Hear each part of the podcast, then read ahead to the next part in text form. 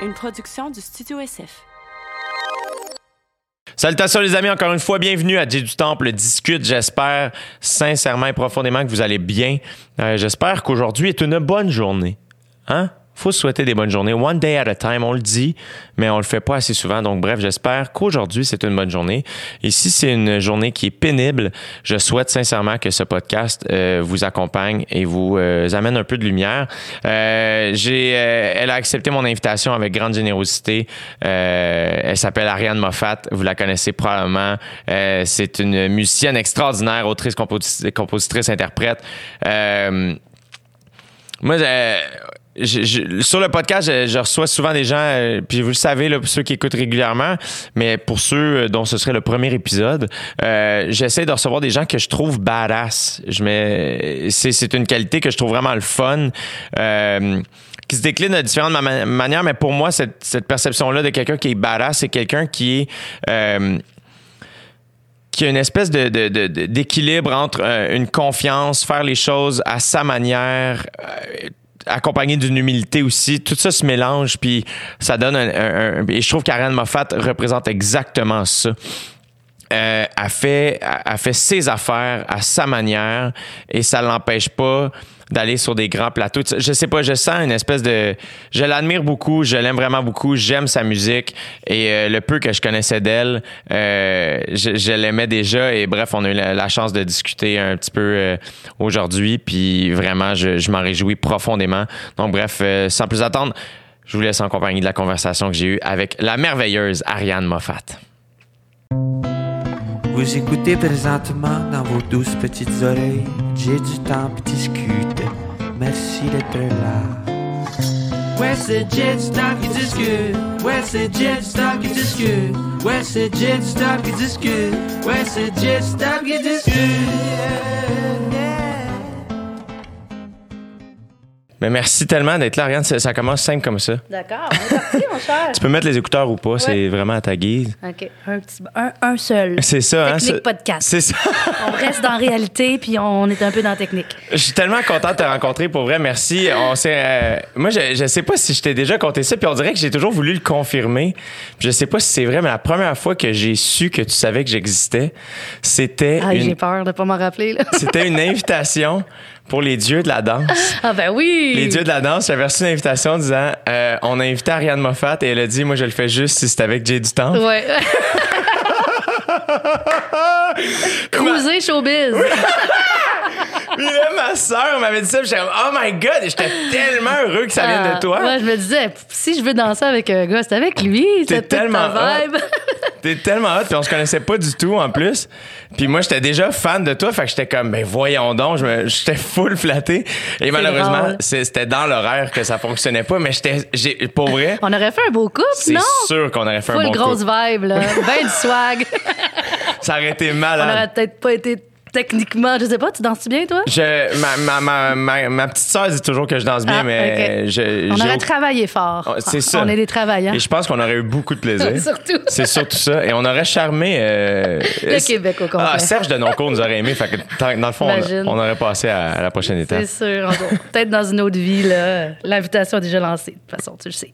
Mais ça, c'est la première fois que, que je t'ai rencontré. Ensuite de ça, c'est l'année dernière à Fierté Montréal, euh, j'ai eu la chance de voir ton spectacle, euh, puis euh, je t'ai rencontré rapidement backstage, puis je t'ai trouvé tellement généreuse parce que tu venais de donner un gros show, tu sais, puis j'ai l'impression en débarquant tout de suite, Allô, Jay, enchanté. Comme tu, tu gérais notre conversation. Moi, j'ai je veux pas. Euh, je veux pas. puis là, tu dis pas qu'il y avait eu un orage genre du siècle pendant mon show.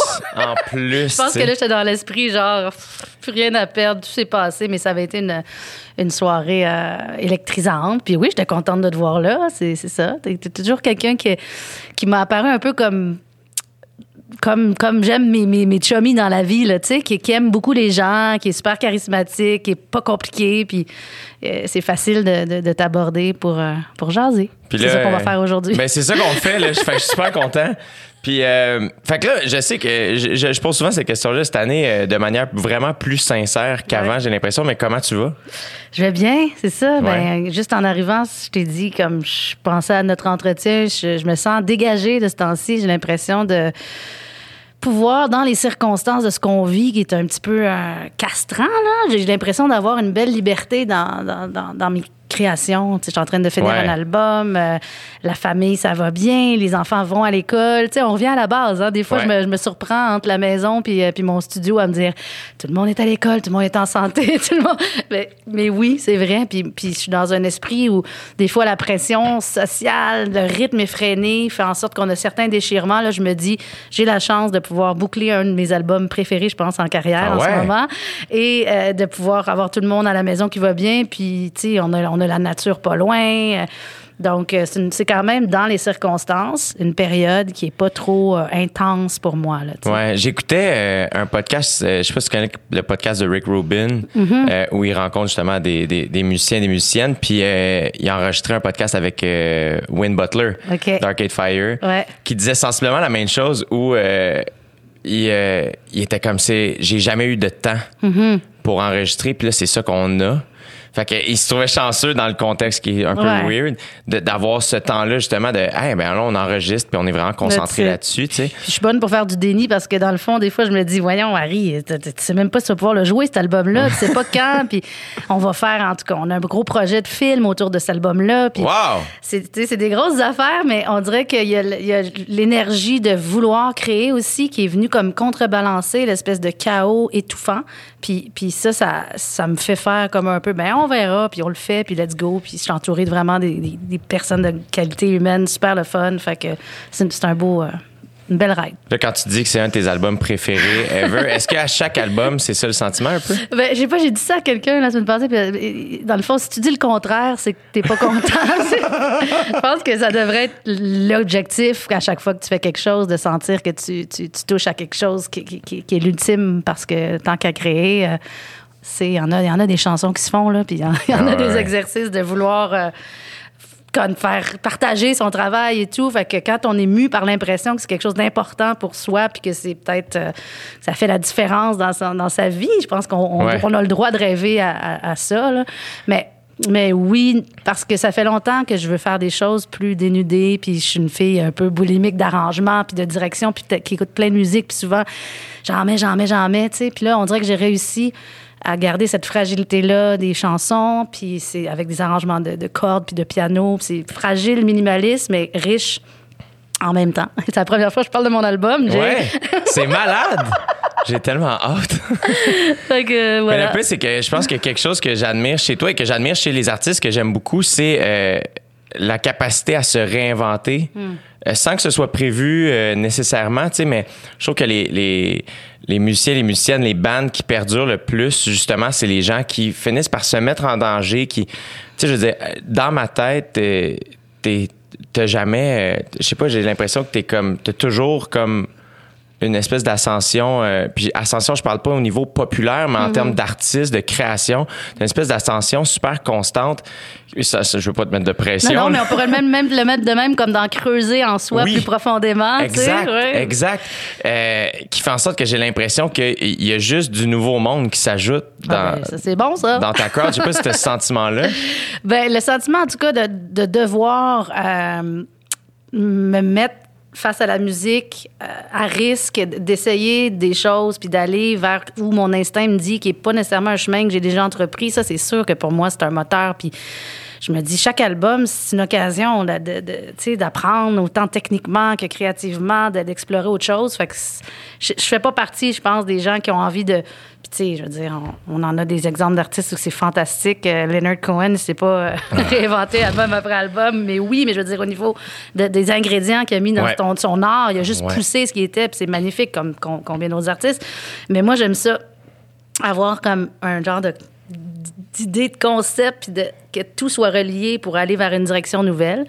Puis après ça, l'histoire de la, la crowd, c'est sûr qu'en ce moment, euh, Ouais. 20 ans de, de carrière bientôt, là, j'ai comme je je suis contente de d'avoir fait différents projets qui m'ont fait collaborer avec des gens, qui m'ont gardé en contact avec plus la nouvelle garde de créateurs, puis de, tu sais, puis que là de pas me gêner que mon prochain il est un peu plus intemporel, il est pas là, c'est pas une affaire de de, de, de cruiser la jeunesse là, mais c'est c'est un ensemble d'éléments, je pense que comme artistes qui sont importants pour se nourrir, garder le contact, puis être, euh, aware en anglais, Ouais, là, ouais, tu sais, ouais. conscient de- de- du territoire, puis de se frotter un peu à, à- à- à une nouvelle garde de créateurs. Puis tout ça fait en sorte que, heureusement, j'ai l'impression que je peux encore euh, raisonner. Tu sais, quand j'étais au lancement de l'AF autour du projet Somme, on a fait Ouais. la chanson, puis il y avait des, des vraiment jeunes, là, genre, qui allaient voir mes shows avec leurs parents avant, puis qui tripaient, tu sais. C'est- C'était un feeling vraiment le fun de sentir que j'ai pas un public cible qui est très euh, fixe. Là, Non, c'est assez ça. large. Là. Mais le pire, c'est que j'ai l'impression que euh, tout ça, est- justement, quand tu dis, tu sais, à- aller cruiser la jeunesse ou whatever, Mm-hmm. j'ai pas l'impression que c'est placé de ta part. Au contraire, j'ai l'impression que euh, c'est très mutuel comme désir. Puis là, Ben oui, là, je te dis ça, c'est complètement de l'extérieur. Là, je Ouais. connais personne, mais euh, l'espèce de sentiment de oh my god, de, de pouvoir collaborer avec Aaron Moffat Mm. et, et toi, la même chose, l'inverse avec euh, des nouveaux créateurs. J'ai l'impression que c'est win-win et que c'est fait de manière super sentie et sincère. Vraiment. Je devrais aimé ça que tu sois un petit oiseau dans mon studio, la classe, parce qu'en plus, c'est une vraie classe d'école dans une école qui qui est pas en fonction, une école du CSDM Ton studio? sur ma rue. Ouais. Arrête! La classe avec des vieux euh, tableaux, puis euh, j'ai fait sonoriser ça, mais on est dans une classe d'école. Fait que, tu sais, quand. Tu sais, les, les Fouki, euh, la F débarquaient, tout le monde écrivait, on avait l'impression de vivre vraiment comme euh, ce partage dont tu parles là, qui était réciproque puis qui était super euh, fébrile et excitant dans une classe d'école. Fait que C'est bien malade. l'image de, de ce que tu décris là. Comment t'as trouvé ce lieu-là? Euh, écoute, c'est, carrément le troisième étage de la garderie de mes trois garçons. Que ça se veut Ça s'appelle efficace. économie de pas dans le Myland. Ma vie est green, moi je marche là, studio, école, euh, Yes. tu sais, maison, puis bref, euh, je- ça fait quelques années. Au début, j'avais un autre studio qui était, je sais que Jean Leloup a déjà eu un studio dans cette affaire-là. Il y a quelques artistes, il y a des luthiers, il y a des gra- graphistes, et donc j'avais au début partagé un, un studio avec une peintre, puis on se partageait. Mais à un moment donné, tu sais, string a ring, les nouvelles paroles avec la peintre à côté, c'était plus ou moins, euh, plus ou moins ma bulle. Ouais. Et j'ai vu qu'il y avait une classe au fond qui était comme grande et comme un petit peu plus isolée. Et là, encore une fois, je vais toucher du bois beaucoup aujourd'hui, Ouais. je pense. C'est le fun, ta table soit en bois. Oui. Et donc, j'ai pu mettre la main sur cet endroit-là. Euh, Il y a carrément un petit stage là-dedans. Puis c'est ça. Fait que c'est plein de fenêtres. Puis c'est dans mon quartier. Puis euh, je suis tellement... Chaque fois que je rentre là, là je capote d'avoir ce lieu-là qui est sur ma rue. Donc, je dépose le bébé, Georges. je monte au troisième. Puis à un moment donné, il y a eu une alerte de feu. Je suis descendue prendre les bébés. Allez! La mère accompagnatrice qui est stand-by tout le temps. Exact. Je suis là. Mais non, c'est pratique, c'est le fun, puis euh, j'en profite en masse. Est-ce que, est-ce que le fait de devenir mère est, est- est venu euh, donner un deuxième souffle à, à ta création? Est-ce que. euh, Mm. Je sais que j'ai, reçu quelques personnes ici, puis des fois, c'est, peut-être cliché de dire, mais moi, mettons, j'ai deux sœurs, puis mes deux sœurs sont. dire, j'ai deux enfants. je Non, Hey, non, j'ai- j'ai- il manque un bout. Si j'ai deux enfants, même moi, je suis pas au courant. Et euh, C'est mieux comme ça. Oui, c'est ça. À chaque fin de show pendant ma tournée, euh, souvent quand je revenais pour le rappel, quand les gens décidaient de se lever, ce qui était vraiment gentil, je disais ah vous pouvez vous asseoir ou pas. Là, tu sais, je suis pas votre père, du moins j'espère pas. à un moment donné, je suis ah, hey, t'imagines. Mais euh, mes sœurs, euh, moi, j'ai- moi je suis l'enfant du milieu. Ouais. Euh, puis j'ai deux sœurs, puis ma petite sœur vient d'accoucher de son premier bébé Oh, tout récemment. t'es Ma mon grande, oncle. je suis mon oncle quatre fois. Ah, yeah. Ma grande sœur a trois kids. OK. Euh, puis euh, je trouve que euh, pas qu'on banalise là, euh, c'est pas ça là, mais on dirait que j'aime ça l'idée de jamais en revenir que mes sœurs sont mères, tu sais, puis que c'est fucking extraordinaire, tu sais. Euh, vraiment vraiment, tu sais. Ouais. Et, et de, de redécouvrir euh, tous les membres de ma famille avec un nouveau rôle. Fait que de voir mes sœurs devenir mères, euh, tu sais, j'ai vu une photo de Sarah, ma petite sœur, qui tient son bébé puis qui, qui présente Constance à travers la fenêtre, malheureusement à cause de la COVID, tu sais, à, à- à mon autre nièce. Puis c'était quelque chose de tellement émouvant, tu sais, je t'en parle, j'ai des frissons, Non, mais il y a quelque chose de comme, oh my, il y a rien de Ah. plus beau de voir, attends, c'est ma petite sœur, tu sais, je- et là, elle est mère, tu sais, Ouais. comme elle s'occupe de quelqu'un, puis euh, et je sais que des fois dans dans, dans tous les domaines, en fait, il y a une espèce d'injustice weird par rapport aux, aux femmes de comment, ah, tu sais, rendu à un certain âge, on va pas l'engager, elle va bientôt avoir des kids, whatever. Alors que, euh, puis même, même affaire, des fois, l'idée de, que ce soit mes collègues de travail, ah, ben là, tu sais, entre deux tournées, peut-être calculer, là, tu sais, euh, que- comment toi, c'est venu comme changer ta vie? euh, Ça l'a changé euh, comme énormément, là, du tout au tout. Mais il y a les deux côtés. tu sais. Moi, j'ai l'impression que on est. C'est sûr qu'on. Là, j'ai trois enfants, tu sais. Hey, une gang, là. Une gang, c'est hot, là. Des jumeaux de 7 ans, puis un de 3 ans et demi. Puis, tu sais, l'idée d'une liberté enlevée par rapport à, mettons, au stéréotype de l'artiste, là, tu sais, Ouais. c'est sûr que moi, quand je fais mon album, puis là, 4h30, il faut que je descende en bas, puis les soupers, puis tu sais, il y a quelque chose qui perd un peu de l'espèce d'errance qu'on associe à l'artiste, puis la liberté de perdre son temps pour trouver une idée, puis tout ça. Mais en même temps, j'ai jamais été une femme euh, qui se perd tant que ça dans ses pensées, puis, puis qui procrastine. Puis, fait qu'il y a quelque chose où l'intégration de cette rigueur, de cette structure-là est venue encore plus tâter la façon dont j'utilise mon temps. Puis c'est pas plate parce que quand j'arrive au studio à 9 h, là, je me sens disposée. Justement, tout le monde est placé. Là, Oui. Puis là je me crée, dans, me mets dans cette bulle-là. Puis il y a une forme d'e- d'efficacité qui vient avec ça. Et euh, aussi une espèce de lâcher-prise totale qui peut servir en création. Oui, à un moment c'est donné, clair. c'est comme tu des choses qui sont placées à l'intérieur de toi. Il y a beaucoup moins d'insécurité, de, du regard des autres. C'est venu aussi avec la maternité, ça. C'est venu placer en moi une forme de... Ah, d'un un apaisement, de- de- d'avoir un sens à ma vie comme tel que je l'avais rêvé depuis que j'étais petite. Moi, j'ai gardé énormément d'enfants. J'étais comme... Je, je voulais des enfants. C'était comme au centre de, de la vision de moi que j'avais pour le futur. Fait on dirait que ça, ça crée une espèce, peut-être avec les 40 ans aussi, une espèce de lâcher prise totale qui fait que je, je m'en fous là, un peu de, Ouais. de, de, de- de- quoi j'ai l'air, de mon profil artistique aux yeux des autres. Puis ça, c'est- je pense que c'est occasion- occasionné en gros aussi avec euh, la- la- la- l'arrivée de mes- ma maternité. Le, le, but, puis c'est ça qui est un beau trip aussi, c'est de jongler dans cet équilibre-là avec tout ça. Parce que oui, sais, je pars vraiment. J'ai mis un, un- un- une espèce de stop sur la France dans les dernières années. Avec le prochain, je vais un petit peu plus euh, retourner. Mais tu sais, j'ai fait quand même des choix euh, de tourner. Mes, mes pères masculins, ils sont un petit peu moins dans ces enjeux-là. Là. Sais, Il y a souvent la, la- la femme qui, tu sais, qui pas mal plus disponible à la maison. Ouais. Tu sais, La mienne est psychologue, doctorante, elle travaille à. Sainte-Justine, elle a sa clinique privée. On est toutes les deux dans le tapis. Ouais. Fait que c'est, c'est, c'est de l'abnégation, mais en quelque part, euh, je, me, je travaille en masse.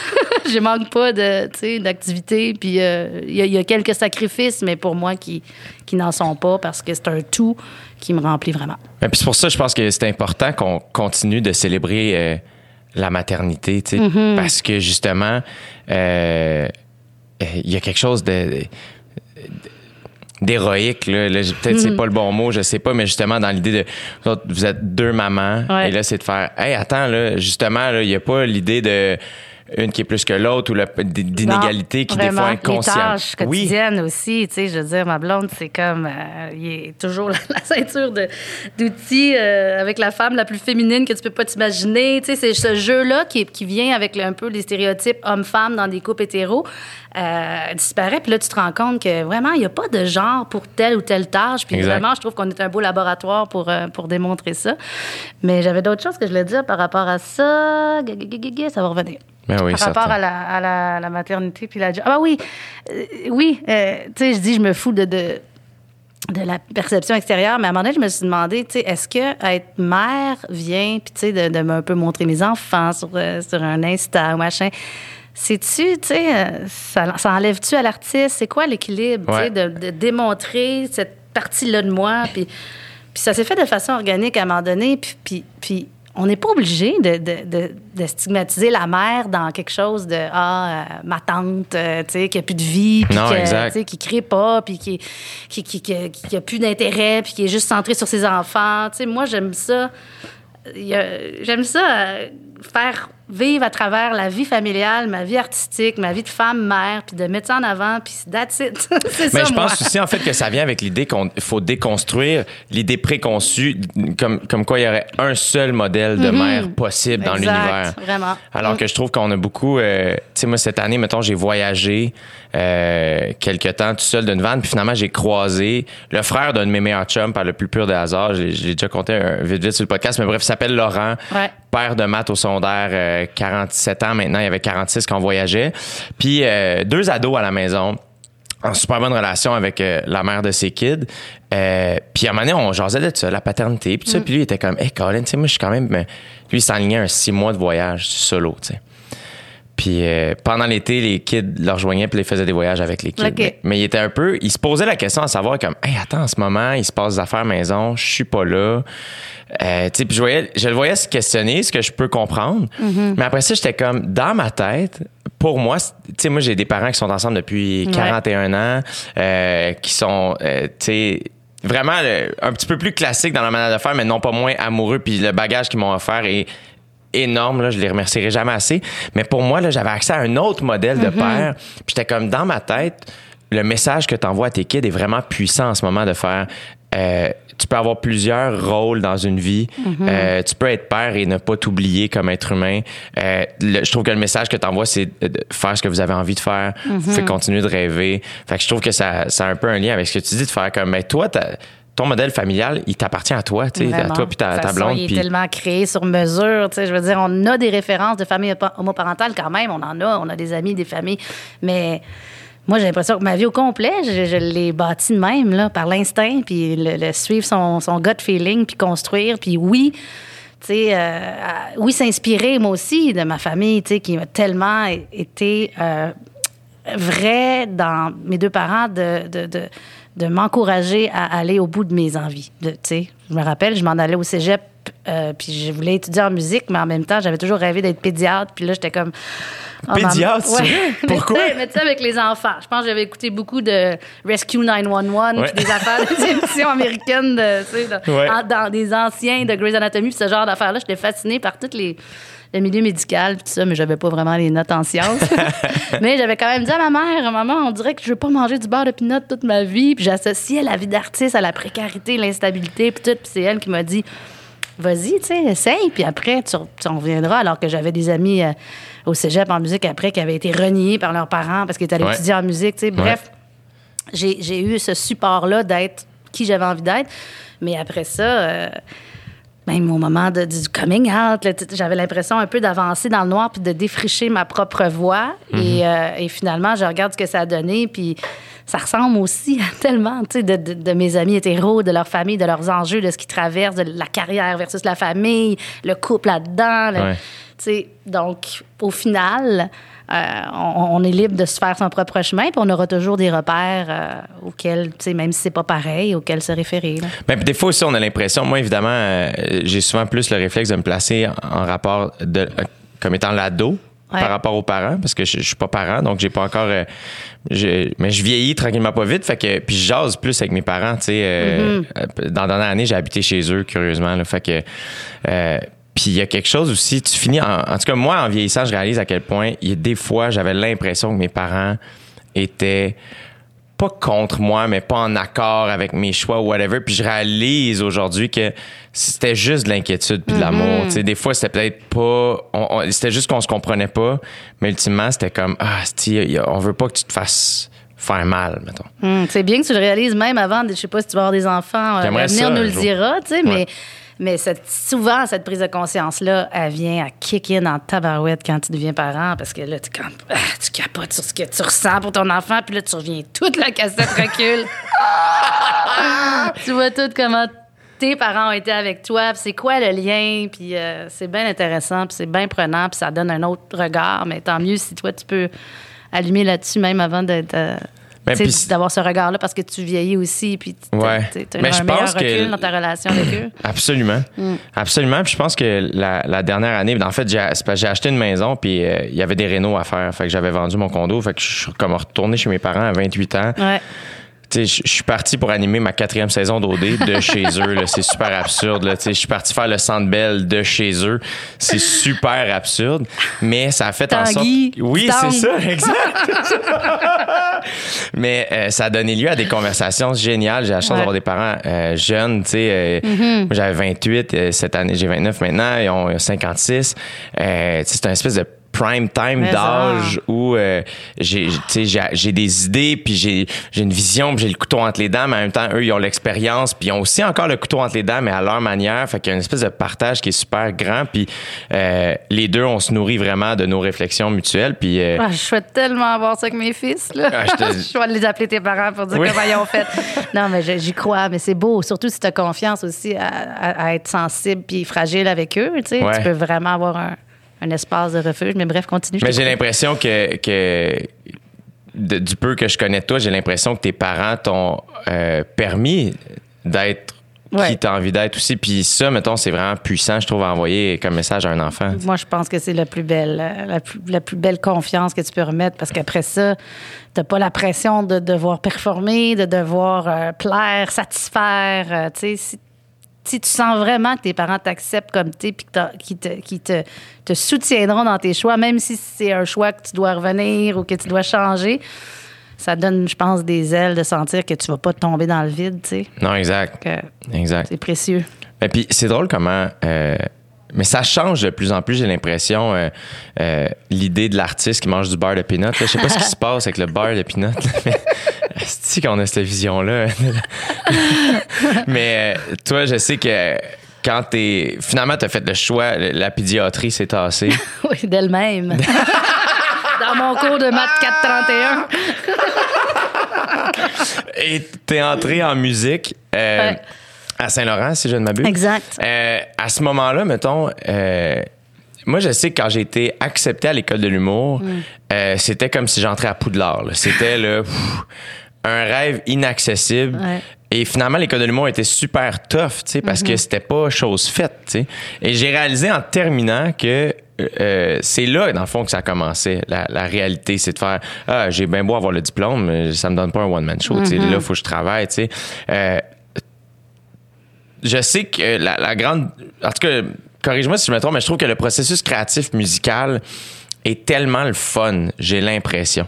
Euh, alors que le processus créatif humoristique, des fois, je le trouve tough, Ouais. tu sais. Il faut écrire, puis t'es tout seul un peu plus des fois puis alors que vous autres c'est complètement une idée romantique Ouais, mais le jam puis nanana puis- mais le cégep en musique pour toi c'était c'était Ah ouais, ça, c'était vraiment cool. c'est ça? Mais le processus ah, créatif, il est pas toujours si le fun parce que c'est tellement relié à ce que tu vis, ce que tu traverses. Puis moi, je, je me ramène à cette période-là, collégiale, université.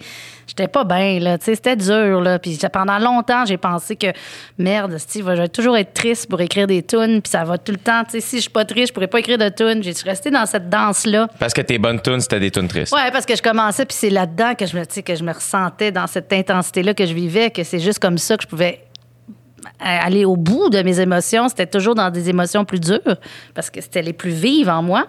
Mais, euh, fait, que, fait que le processus créatif, pas toujours, mais oui, on se retrouve euh, vite en, en proximité avec des gens avec qui on décide de collaborer. Puis là, c'est comme partager cette magie-là Ouais. d'un arrangement, d'un accord, d'une mélodie qui naissent, puis qui s'imbriquent, puis qui font exister quelque chose qui n'existait pas avant. Puis d'avoir des personnes témoins qui vivent ça avec toi, c'est- sûr, c'est hot. c'est malade Ouais. Puis au cégep Saint-Laurent, j'étais dans la cohorte tu sais, de, de ma grande amie Marie-Pierre Oui. Arthur, avec Louis-Jean Cormier aussi. Ouais. On était une gang, François Lafontaine. ouais C'était pas plate, tu sais. C'est euh, c'est ça. Puis j'arrivais aussi, euh, tu sais, j'ai eu un prof au secondaire, Jean-Guy Larin. Allô, Jean-Guy?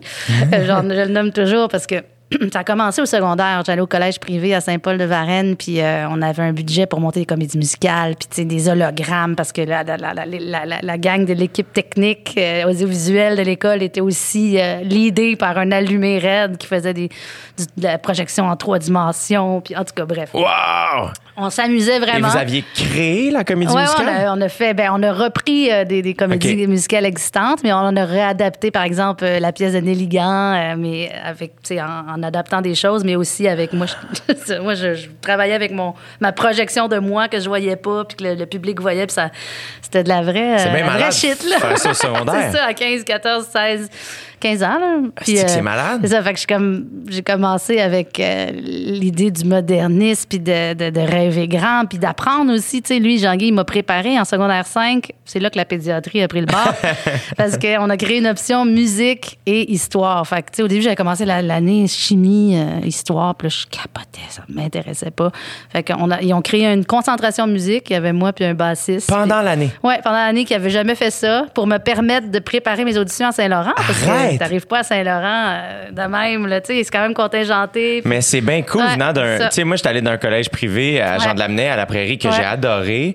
Euh, et euh, normal, la réputation, en gros guillemets, je vais mettre ici, parce que ça, ça dépend vraiment des écoles. Euh, surtout les écoles privées, c'est l'académique. tu sais, c'est, hey, et Ah non, là, c'était beaucoup, beaucoup le, le- le- le parascolaire. là. C'est malade. Ouais, vraiment. Non, c'est super. Mais je faisais des chroniques de, au petit journal à TQS, qui était comme une émission d'information pour les enfants.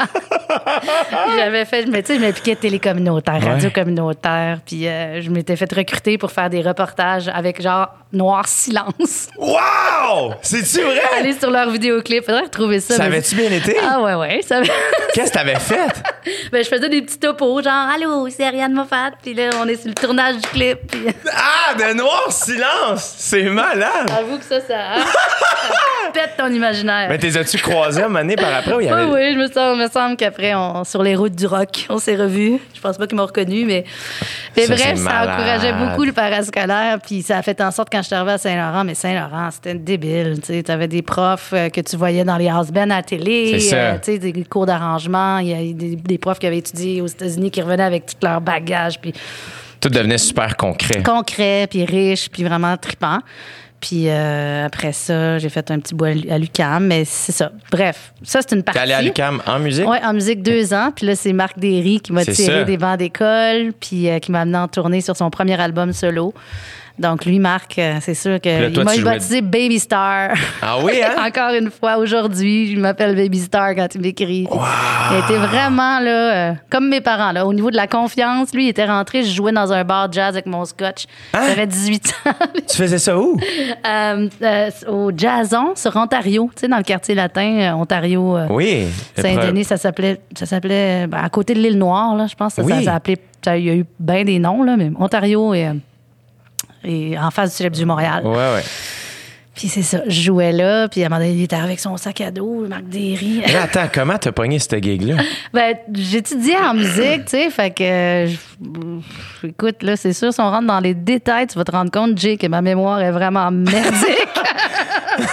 Comment j'ai eu la gig, je sais pas. Mais t'es allé pis t'as, fait, t'as vu quelqu'un jouer. Ouais, je pensais peut-être avec le, le cégep. On amenait comme des étudiants euh, quatre cuivres. Qui, tu sais, là, je faisais des tunes de, Bob Marley, mais un peu jazzy avec des arrangements de Hein? spots. C'était, c'était les années de. En- dans une période où il y avait encore des shows live dans des bars, Ouais. ça, ça- ça a changé euh, depuis. En en- ça, ça a toujours été de moins en moins, mais où pourtant, on pouvait c'est- se faire des soirées débiles C'est d'improvisation. tellement. y a- y a- tu le sens tout de suite en rentrant dans la pièce quand tu sais que c'est de la musique live. Ouais. C'est- il y a que- ça se sent tout Ah de suite. ouais, c'était endroit-là, T'improvisais, genre?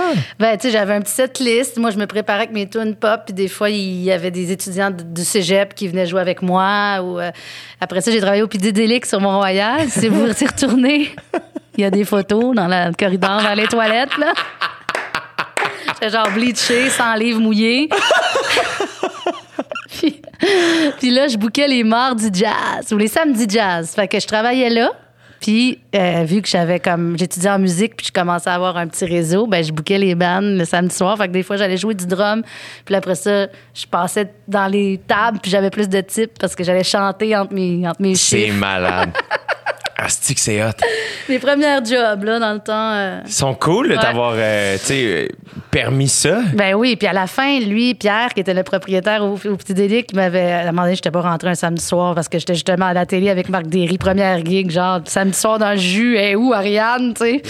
Fait que là, le- la semaine suivante, il m'a amené dans son bureau, puis il a dit là, je pense que t'es prête de voler de tes propres ailes en musique. T'es comme, je te crise dehors d'une belle façon. Wow! Mais- C'est bien nice. On se revoit encore euh, des fois, puis euh, c'est ça. C'est du monde, hein, fort sur ton parcours qui. euh, Mais ça aussi, je pense que c'est des affaires que dans le moment, quand. Parce que je trouve que ça, ça résonne beaucoup, ça, ça me fait beaucoup penser à. Puis là, je parle comme. Mais tu sais, mettons, j'ai commencé. Je suis sorti de l'école d'humour, j'avais 21 ans, 22 Ben oui, ans. mais Fait non, que ça c'est fait ça. C'est ton- c'est 7, frais- 8 c'est ans, plus frais, mais c'est ce genre de début de parcours C'est ça, mais puis. retentissant. quand je trouve que j'imagine que Pierre, le propriétaire du Ouais. Mm. autant que tes parents, euh, que Jean-Guy, mon prof de musique. c'est c'est des gens qui devaient voir cette espèce de euh, Feu. Feu, exact, là, tu sais. Faire, eh ben, on va juste la nourrir, là, tu sais, puis Ouais. ça va se faire tout seul. Tu sais, moi, c'était ça, là, c'était des soirées d'humour, là, en veux-tu, en veux là. Ouais. Mes parents comprenaient que des fois, j'étais en train de souper avec eux autres, 7h30, il y a quelqu'un qui me texte, il nous manque quelqu'un, viens-tu? C'est sûr, j'y vais, là, Ouais, tu sais. ouais. La première fois, j'ai fait deux shows le même soir. Dans ma tête, là, c'était deux shows de merde, on s'entend, là. Mais la première fois que j'ai eu deux shows le même soir, Aller à une gig. Ouais, puis, exact. euh, J'ai- Moi, dans ma tête, j'étais à New York, là, maintenant. là, et je Yeah. courais d'un comedy club à l'autre, alors que c'était d'un corpo au Pub Saint-Paul à une autre place qui était un bar qui n'avait pas rapport. Une classe de l'école de l'humour. Genre! et mes parents ont couru avec moi entre les deux shows, tu sais. Ils étaient là aux deux, tu sais, des affaires de Ouais. même. Fait que je trouve ça cool. Puis euh, je je veux juste. euh, et- et- m'assurer- à 18 ans, tu buvais déjà du scotch? Ah ouais, avant ça, mon cher. C'est vrai? du scotch? Chris, T'es bien badass. Je suis écossaise, moi, en fait. C'est vrai? C'est-tu vrai? Ben oui, il y a même un village euh, qui, qui s'appelle Moffat en Écosse. J'ai une cousine qui avait déjà pris euh, la photo en allant voyager là euh, avec les enseignes de notre famille. Mais oui, j'ai un petit. euh, j'ai le blood capable. ouais, ouais, Wow! ouais, ouais, ouais. Et, euh, et c'est ça pour me- jouer dans un bar jazz, ça prend du fort un peu. là. C'est ça, hein? C'est hot. 18 ans, là. Mais c'est ça. Et moi, On est je veux dire, capable, là, à cet âge-là. Là. ben, moi, boire du scotch à 18 ans, euh, j'aurais pas fait des très bonnes jokes, je t'avoue. Mais le pire, c'est que ça me fait penser au, au- au petit number que tu fais avec Louis-José. Oui. On dirait un clin d'œil à cette époque-là. Genre, je trouve ça c'est fucking Ouais, sick. ouais, c'est drôle ça. Mais ça, c'est son idée là, de, de, de la de l'espèce de piano bar cocktail Oui. qui a eu une coupe de déclinaisons qu'on a fait en spécial un peu Noël. Oui. Mais tu sais, être le sidekick de Louis-José, pour moi, c'était c'est comme jammer du piano puis puncher un peu les textes qu'il écrit. C'est comme allô, le privilège, là, J'ai l'impression que c'est comme la, la, la plus. On dirait vraiment une image des possibilités. Euh, québécoises. Mm-hmm. Mettons, pour un artiste, là, de faire Ah, ben, c'est pas une, une des, des top musiciennes, puis un, un des top, pour ne pas dire le top humoriste. Ah, ça se peut qu'ils ils vont se connaître puis se croiser. C'est ça qui est, qui est quand même de cool au Ouais, Québec aussi. tu sais. C'est de, de, de te ramasser justement avec un Marc Derry ou même Daniel, Daniel Bélanger. Tu sais, comme. Quand j'ai su ça, j'étais comme. On aurait pu faire ça parce qu'on a dit Daniel Bélanger, mais on peut pas. Montrer Pinky nos ongles. Mais tu sais, je veux toi, tu devais déjà être fan de Daniel Bélanger, puis tu te ramasses sur sa tournée. Non, non, ça, c'est dans les moments les plus marquants parce que je sais pas si, si je peux enchaîner Ben oui. euh, avec le, le- le moment où je vais au lancement. Il y avait encore des lancements avec des CD, là, puis je rentrais dans mon premier appartement pour mettre Rêve et mieux, tu sais, puis me taper ça, coucher sur mon lit, puis écouter cet album-là, tu sais. Puis après ça, quelques jours après, de me faire demander veux-tu faire la tournée comme claviériste? Il avait demandé à Marc Derry, que ma main, je dis toujours ça, là.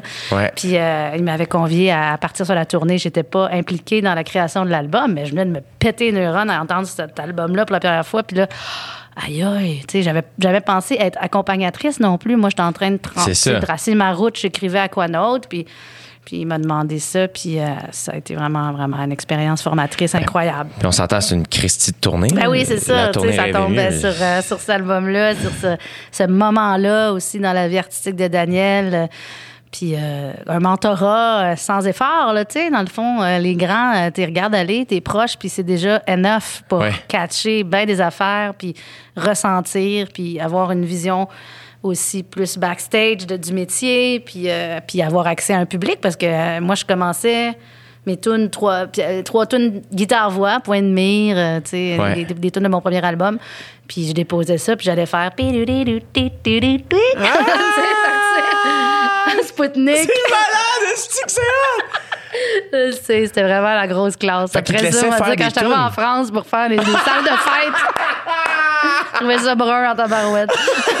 Mais il te laissait faire une coupe de tunes comme Oui, en première partie? Exact, c'est ça. plus. Ouais, fait que ça a bien mergé. Puis à un moment donné, ben là, je me rappelle aussi du moment où j'ai, j'étais dans mon bain, puis là, j'étais comme, faut que j'arrête parce qu'il faut que je sorte mon album, faut que je fasse des shows. Puis c'est- ce risque-là de renoncer à ce, que, ce qui était fantastique, là, notre, notre- relation, la vibe, tout ça, pour dire euh, je dois m'occuper de, de mes affaires maintenant. C'était difficile de. de, de- Tu l'as fait pendant la tournée? Ouais, c'est ça. Puis on, ça. la tournée il a fini avec Alex McMahon au clavier que j'ai Incroyable. rencontré à cette époque-là. Puis euh, c'est ça. C'est une belle, une belle époque. Mais vraiment, mais le pire, 28 c'est que- ans, mais toi, je veux dire, ça fait combien de temps, ça? 2000, Mais moi, 2003, tu sais. J'étais kid là, quand j'avais peut-être- 12 T'es ans. peut-être allé avec tes parents voir le show de Daniel Bélanger. Ben, puis le sur c'est que avec Mathieu. Tu racontes ça, puis je fais comme Asti, j'aurais aimé ça Ouais. être au cégep pendant cette, cette période-là parce que c'est sûr que. T'aurais été musicien, finalement. Oui. mais c'est ça, j'aurais assisté à ce spectacle-là, Ouais. tu sais. euh, mais il y a quelque chose de. Je trouve ça vraiment fort aussi comme message. Moi, je sais que j'ai vécu ça un peu avec Adib Al-Khalidé. Tu sais, Moi, j'ai fait sa première partie de son premier one-man show. Puis quand tu dis justement avoir la chance d'assister à ça, tu sais, cette espèce de, de, de- de voir du moins quelqu'un que t'admires, voir sa discipline. euh, euh, toi, en plus, t'es sur scène. Fait que quand même, tu vis le show avec. Euh, mais t'es aussi spectatrice de cet être humain-là qui fait Ouais. son affaire. Les premières fans de ses jokes parce que Daniel Bélanger en show, c'est très drôle. Ses Ben- monologues et tout, là. Il est drôle en crise. Je l'ai reçu ici. OK, je savais pas. Je l'ai reçu. Il est fucking drôle. Ah ouais, c'est dans les plus drôles euh, en termes de jeux de mots plates. Là. On a donné sur les routes du Québec. Qu'est-ce que tu as le plus euh, appris de ce gars-là? Euh, Qu'est-ce que j'ai plus appris?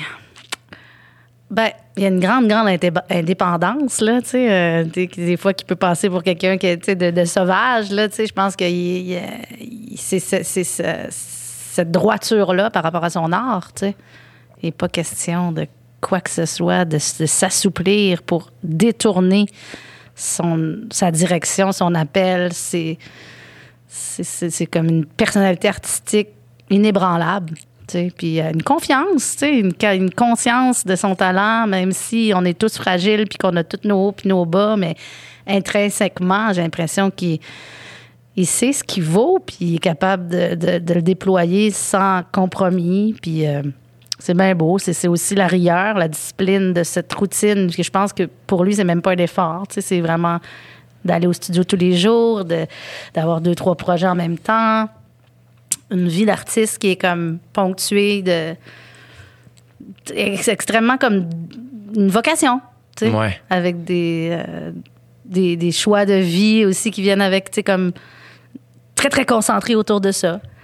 Euh, c'est pas toujours facile de, de vivre comme ça, je pense. Non, Mais non, non, c'est Sauf que ça, ça donne euh, des joyaux de création au service de la création. Et quand t'as quitté, à quel moment, mettons, t'as fait Ah, OK, oui, j'ai.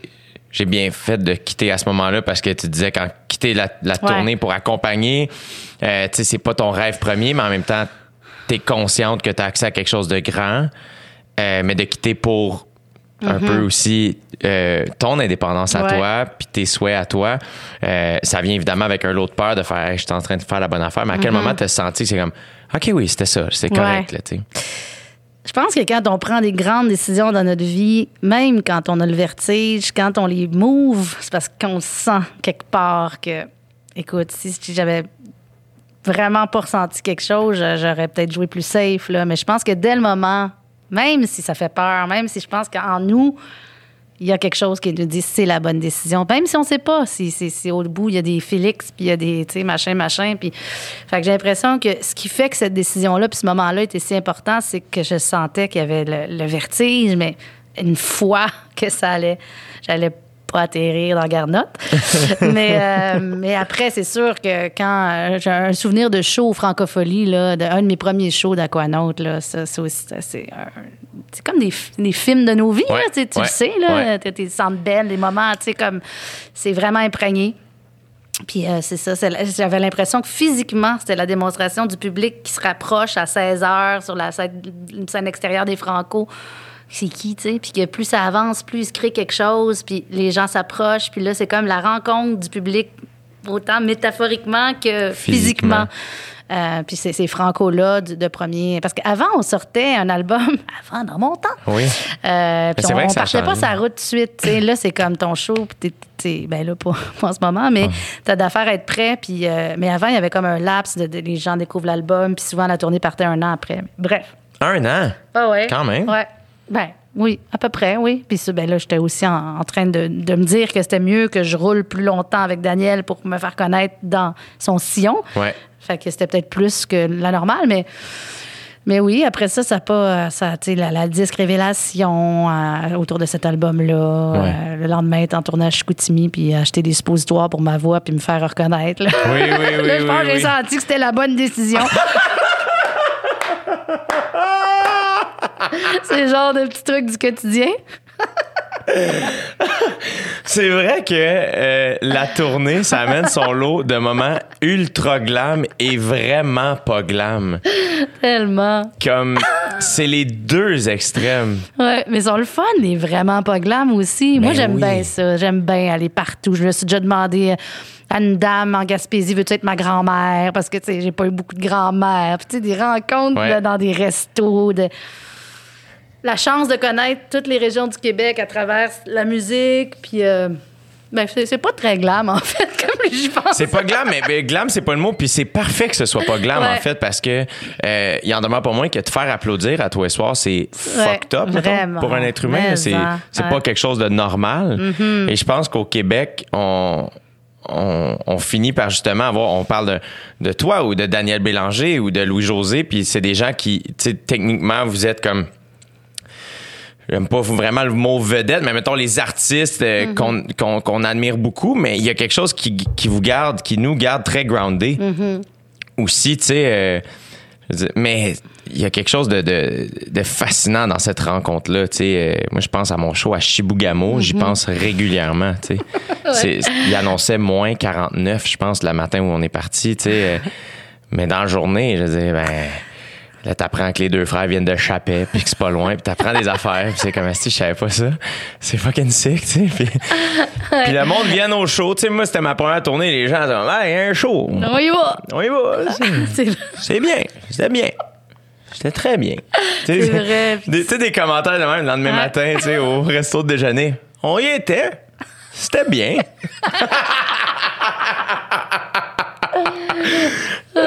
Mais c'est hot, là, tu sais. euh, Ouais. Nous autres, on, fait la t- on faisait la tournée des Rossi, nous autres. OK. Fait qu'on arrêtait dans tous les Rossi qu'on croisait ou presque, là, tu sais. Pour aller euh, serrer des mains. Pour acheter, euh, non, mais avant d'aller au show dans l'après-midi, Ouais. tu sais, t'arrives. Un bon pas- Rossi. T'as On toujours besoin de quelque chose. Ouais, des trucs, des cotons wattés, en veux-tu, en veux des cotons wattés. T'es comme, Colin, je pense que quelqu'un l'a déjà porté, celle-là.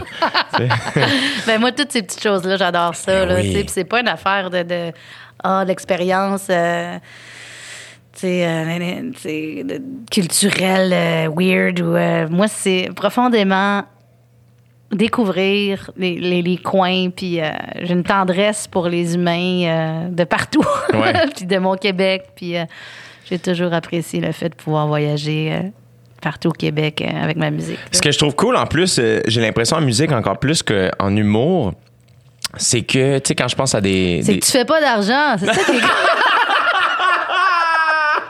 Excuse-moi, le pensé, ça a pas.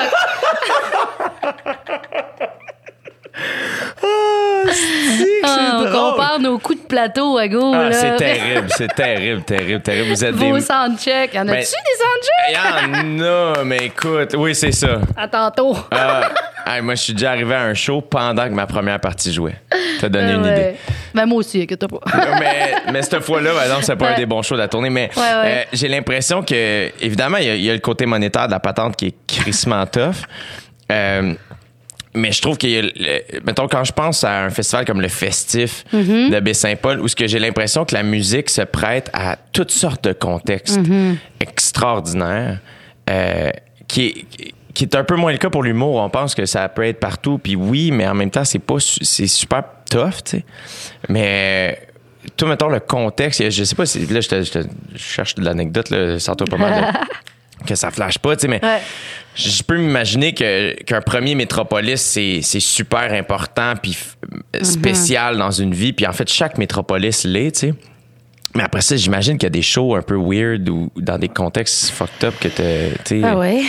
Ben, je veux dire, euh, c'est sûr que là, mon esprit va dans les salles de fête, dans les Landes en France. euh, tu sais, justement, le bal municipal, style euh, Club Optimiste, que tu te retrouves à jouer ton électropop, le cœur dans la tête devant des personnes âgées qui comprennent rien de la canadienne. Tu sais, c'est rough. tu manges du bon magret de canard, puis Oui, t'as jamais vu un craft aussi bon, c'est toujours ça que je me disais, je me consolais. Mais c'est sûr que j'ai fait de la brousse, tu sais, mais j'ai commencé vite dans des conditions magnifiques ici. Puis après ça, j'ai jamais eu peur de, de, de, de ça, de me dire en France, ben, on, me- on me classifiait un petit peu plus indé ou spé, comme ils disent, euh, moins dans la variété. Fait que j'avais un côté de moi qui aimait ça, faire des, des plus des bars, euh, tu sais, des petites boîtes, rock un petit peu plus. Puis, euh, Il y en a plus de ça aussi Ouais, là-bas. de vraiment. Puis la culture du spectacle, tu sais, quand tu disais, bon, il y a un spectacle, on y va, il y a quelque chose là-bas aussi que c'est très, très euh, décloisonné. Là. Fait que c'est vrai que tu peux te retrouver à te demander si tu correct, si tu trop fort parce que t'es- Mais. C'est ça, il y a de- des contextes comme ça en Europe que j'ai trouvé euh, aussi déstabilisants que, que des fois drôles, que des fois fucking décourageants quand tu viens de faire 350 km. Techniquement, c'est n'importe quoi, le transfo qui pète, puis euh, dans les trains de la SNCF avec ton gros Nord Stage, mais il n'y a pas de chariot, puis... Ah! Mais c'est ça, c'est la... J'allais dire, c'est pas la destination, mais le chemin. Mais des fois, Ouais. j'aimais mieux que ce serait. J'attendais la destination en Ouais. tabarouette. Euh, puis le chemin n'était pas facile. Mais, euh, mais c'est le fun aussi de dire, comme, je sais pas, je pense, là, le pandémie-wise, là, tu sais, de se retrouver, admettons, euh, tout le monde en parle tout d'un coup, dans, dans le pic de la première vague, puis d'aller chanter debout, avec, rentrer dans, dans Radio-Canada, tout seul, en poussant sur un chariot mon, mon Nord Stage, un type de clavier, pas de case, dans un contexte où d'habitude, tout le monde en parle. L'entourage, le stylisme, toute la, la glam, justement. Et j'ai trouvé ça vraiment beau par rapport à la fonction finale de l'artiste. C'est comme une toune, un piano, une voix, puis des chœurs à qui s'adresser. Puis, tu t'enlèves tout. Qu'est-ce qui reste? C'est pas glam, mais c'est ça que les gens ont envie ou besoin. Puis c'est ça que moi, je suis là pour, pour partager. C'est J'ai clair. trouvé- Je trouve ça vraiment aussi awkward que magnifique, finalement, de me retrouver là, en, tout seul, en direct, dans une- un moment de crise, puis de finalement faire juste ma toune, tu sais. Le pire, c'est que je pense que tu as mis le doigt sur quelque chose qui est, quand tu dis awkward mais magnifique, là, Mm-hmm. on dirait le résumé. Ouais, de ce qu'on vient de, dire pendant 20 minutes. Mais Ouais. c'est vrai. Ouais. Puis j'ai l'impression, moi, je sais que je suis comme vraiment difficile à mettre mal à l'aise parce que je me suis déjà planté devant des inconnus à Rimouski, Mm-hmm. d'une salle de réception par rapport, puis à, être tout seul dans mon char après, à avoir le cœur gros pour faire Ouais. pourquoi je fais ça. Ouais. Puis finalement, à un moment donné, ben, tu te ramasses à X, euh, telle salle, puis faire Ah oui, c'est pour ça que j'ai fait ça. Ouais. Ah ouais. Fait qu'il y a- il y, a quelque chose de awkward, mais magnifique, puis de- d'avoir ce sentiment-là par rapport à quelque chose qui, justement, c'est vrai que Radio-Canada, ces temps-ci, quand tu y vas, c'est comme Ah mon Dieu, tu le sens, là, a quelque chose, c'est pas. Ouais. c'est- il y a un Zone de guerre un oui, peu, là. Oui, Ah sais. vraiment. Mais en effet, tu sais, juste avant que tu rentres dans le studio, quelqu'un qui te dit Hey, ta, ta dernière tune est Oui. extraordinaire. Puis que que je viens de sortir un monsieur de du building, tu sais. Tu sais, Ouais. la tonne espoir, Ouais. c'est quand même fort aussi ça, dans le contexte de justement la. Moi, je pense que c'est l'affaire que j'aime le plus de la musique. tu sais, Mm-hmm. C'est que. euh, tu sais, moi, tu me, sans le savoir, tu m'as accompagné dans des moments de ma vie, mais à un niveau, là, tu sais, euh, super puissant, tu sais. Mm. euh, gueuler tout seul dans mon char Miami, là, te dire à quel point ça me fait du bien, là. Euh, c'est ça que j'aime de, de la musique, puis j'imagine que ça sent. euh, parce que pour être allé voir beaucoup de shows de musique comme spectateur, quand tu arrives dans la salle d'un artiste que tu as écouté énormément, Ouais. c'est sûr que tu sens ça sur scène, cette espèce de proximité-là, inconsciente ou consciente avec ta crowd. Oui, puis des fois que tu builds aussi, que tu, toi, aussi, dans tes shows, là, cette espèce d'histoire-là, que tu arrives, tu sais pas ce qui va se passer, puis il y a quelque chose qui se crée, là, il y a un lien qui se crée avec une masse de personnes, mais dans le fond, c'est plein d'individus, là. Cette vibe-là de sentir une salle, comment ça va se passer, où est-ce, où est-ce qu'on peut aller, jusqu'où on peut aller, euh, à quel point on peut s'abandonner pour connecter vraiment c'est même pas musical, c'est vraiment humain, c'est vraiment une affaire magique aussi, puis la musique permet ça. Puis quand tu disais de- de- Awkward est magnifique, c'est que comme passionné qu'on est, il faut se rendre comme disponible à tout. Tu sais, c'est comme, c'est un peu, on est des, un peu des, des warriors, puis t'enlèves tes défenses, puis si tu veux avancer, puis si tu veux progresser, puis évoluer, faut que tu fonces, tu sais. Puis des fois, oui, ça finit que t'es comme, qu'est-ce que c'est ça? Mais ça fait partie du, du processus, puis ça, je pense que c'est ça qui, crée- qui fait aussi qu'on peut aller de plus en plus loin, puis grandir dans notre passion. Ouais, absolument. Puis je pense que ce qui fait aussi que euh, une artiste comme toi continue d'attirer les foules, puis les oreilles, puis les cœurs du monde, c'est que tu continues de te mettre dans des situations awkward mais magnifiques. Tu sais, parce que Ben, c'est sûr que c'est le titre du podcast. Sûr. Awkward, mais magnifique. On- je vois le logo, là, un peu, super héroïne, avec trois enfants autour, puis une cape en piano. Je veux voir ça avant 5 heures à soir, Jay. Mais c'est vrai, tu sais, euh, je trouve que euh, se remettre en danger, euh, tu sais, euh, rendu à un niveau, disons, confortable dans une carrière, c'est ce qui fait aussi que ça continue. euh, Tu continues de repousser tes propres limites, tu continues de creuser en toi, d'aller trouver comme de la nouvelle matière. Tu sais, je sais aussi que dans l'idée de creuser en soi, euh, moi, je, mon métier m'aide beaucoup à me connaître, curieusement. On dirait que le fait d'avoir beaucoup d'yeux sur moi, euh, sur mes actions, sur mes Ouais. paroles, euh, te faire challenger inconsciemment sur tout ce que tu dis, tout ce que tu fais, à un moment donné, ça fait en sorte que c'est comme, hey, attends, pourquoi je fais ça? Qu'est-ce que je veux dire réellement? Tu sais, comme, euh, est-ce que tu as senti ça, toi, avec, avec le temps, l'espèce de connaissance de soi, d'acceptation de soi, de, de faire, OK, attends, tu sais, oui, oui, je peux, euh, tu sais, c'est ça, c'est challenger à numéro D, mettons, quand tu fais, Ouais. attends, là, tu sais, euh, je suis un humoriste à la base, est-ce que ça va, comment ça va être perçu? Finalement, ça a été la meilleure affaire pour faire comme, non, je stand, mon ground, puis c'est ça que je suis. Tu Je sais, me développe à travers ça. Puis, euh, Exact. Euh, oui, mais c'est beaucoup la vie. Euh, tu sais, je- ma blonde est psychologue. on a passé à travers, tu sais, ça fait 15 ans qu'on est ensemble. Je- je- on dirait que je donnerais plus le crédit à la vraie vie pour ça, tu sais, à- au développement de cette relation-là, au challenge face à un engagement de, de long terme, à- au défi de la maternité, de la procréation assistée. Euh, c'est du stock qui se revire après dans mes chansons, mais c'est ça. Oui, le métier m'a transformé, mais c'est aussi ma vie qui a transformé mon métier. C'est vraiment cette danse-là entre les deux. Puis j'ai l'impression qu'aujourd'hui, je suis beaucoup plus à l'aise euh, publiquement, puis par rapport à tout ce que je suis. Tu sais, oui, il y a eu un balancier, mettons, au moment où j'ai fait plus un coming out, ou que j'ai été plus sync entre ce que je vivais personnellement, même si je me cachais à personne, mais et avec mon image publique, là, il y a eu quand même un bon, euh, un bon let go. Ah ouais, hein? Ouais. Tu sentais ce besoin-là de, de, de le dire? Ouais, je chantais que le temps était venu de plus faire un peu comme à mes demi-mots, là. Tu sais, je veux dire, c'est c'est venu à travers un- une entrevue avec Guy Lepage euh, autour de la sortie de mon album Ma, dans lequel Flo était. Je l'avais fait pas mal tout seul, cet album-là. Mais Flo était vraiment euh, près de moi dans la. Tu sais, de- comme. DA, écoute, euh, retour, tu sais, c'était vraiment un petit comité, là. Fait que là, Guillaume m'avait demandé, y a-tu quelqu'un d'important particulièrement? C'était comme. C'est là que tu vas faire ton coming out, là! on, avait, on avait discuté là, que ça irait là, mais bref, c'est là que j'ai parlé de Florence, mais j'ai pas dit, euh, je voulais vous dire, Québec, je suis homosexuelle. C'est venu que, euh, là, j'ai nommé ça- ma femme et, et notre histoire d'amour et tout ça. Fait que oui, après, j'ai pu, j'ai pu réaliser à quel point avant, j'étais toujours dans l'expectative, est-ce que ça va être abordé, euh, de me sentir plus angoissée en entrevue, puis tout ça. Mais tout ça pour dire que la, vie, on évolue comme personne, ça, ça, intervient dans nos, nos créations, puis les expériences galvanisantes qu'on vit dans nos créations, mettons, de plus en plus se laisser aller dans la capacité d'être vrai puis, puis soi, sans masquer dans l'écriture et tout ça, ça, c'est quelque chose que là, j'ai l'impression que je fais beaucoup mieux qu'avant, tu sais. C'est de, de rien retenir.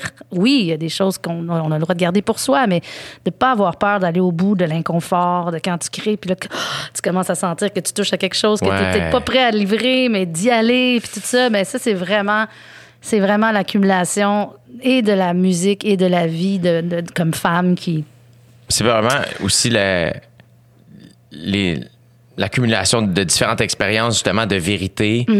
euh, et- de sentir que, justement, ça résonne plus. Ou... c'est ça, ça Ouais. fonctionne. Ça, Ouais. ça- sans dire que là, c'est, c'est fake. Comment je vais dire la vraie affaire, parce que quand je fais la vraie affaire, ça marche, mais au Ouais, contraire, inconsciemment, de faire.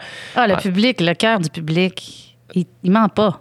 Exact. Puis il te- Exact. il te donne ce reflet-là, puis tu- je suis que tu le sens quand tu délivres la joke qui, des fois, je sais pas, qui, qui est la plus osée ou euh, que la subtilité de tout ce que tu pensais, ça va-tu être perçu, ça va-tu pas être perçu? Souvent, ça l'est, là, tu sais, il faut tellement faire confiance à l'intelligence du public puis à la sensibilité du public. Euh, les gens ressentent tout, là. Absolument. Ouais.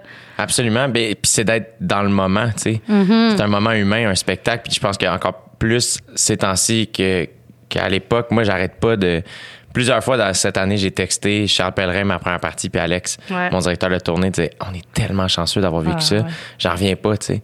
Euh, ça a comme pris une espèce d'ampleur dans ma vie. Cette première tournée-là, qui était déjà tellement spéciale, on dirait que c'est comme à un autre niveau, tu sais. Mm-hmm. Euh, Quand on te l'enlève tout de suite après, l'idée, là, tu sais, je veux dire, quand, avec la pandémie, tu veux dire que. Ben, moi, j'ai eu la chance de terminer ma tournée avant que tout ça éclate. Fait que. Mais tu sais, je pense- j'ai beaucoup et je pense encore beaucoup à tous mes collègues, Mm-hmm. euh, mes amis qui ont eu des tournées interrompues. Euh, juste à l'idée que là, mettons, t'es en tournée, tu pourrais pas. Ouais, c'est juste ça. ça, le savoir qu'est-ce que t'as eu, puis qu'est-ce que ça vaut, moi aussi, mon travail, là, tu sais.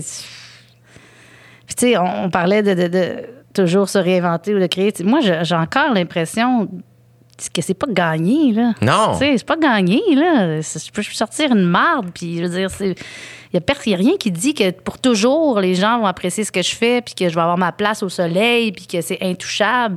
Fait que ça, ça pousse à, à- à te dépasser. Sais, Si tu commences à t'asseoir sur tes lauriers de, de personnes qui ont du succès populaire, euh, c'est là que tu peux débarquer, là, je pense. C'est clair. Euh, je voudrais qu'on revienne sur le moment où justement tu as parlé de ta copine et tout ça. Mm-hmm. Euh, euh, le stress là-dedans, c'était de que le public ait une perception différente de toi? Oui, c'était d'être la lesbienne de service, que les gens pensent à ça. Quand tu c'était tout un souci déjà, moi, dans ma vie, de mettre ma vie personnelle trop en avant par rapport ça. à mon art. C'était déjà un enjeu, là, je veux dire. Même si, là, je suis avec Florence, les gens le savent.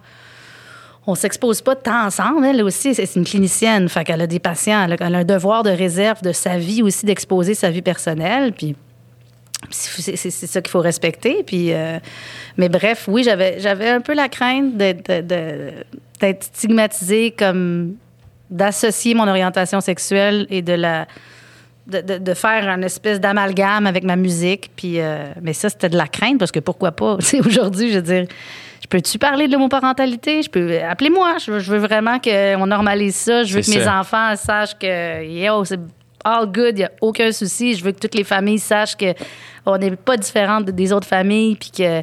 Il n'y en a pas, là. C'est une question de, de, de connaissance, d'éducation, Ouais. d'avoir quelqu'un qu'on connaît qui peut euh, nous témoigner à quel point euh, il n'y a pas de quoi capoter sur cette réalité-là qui est un peu différente. Mais bref, euh, à l'époque, oui, ce, ce grand saut-là de. de- c'était ça, c'était la crainte d'être stigmatisé comme si ça allait juste trop se coller à mon, à mon art. Mais c'est vrai que. Puis il faut dire aussi qu'au Québec, euh, c'est un endroit qui me semble unique au monde, là, tu sais, euh, qui fait que naturellement, ben, on.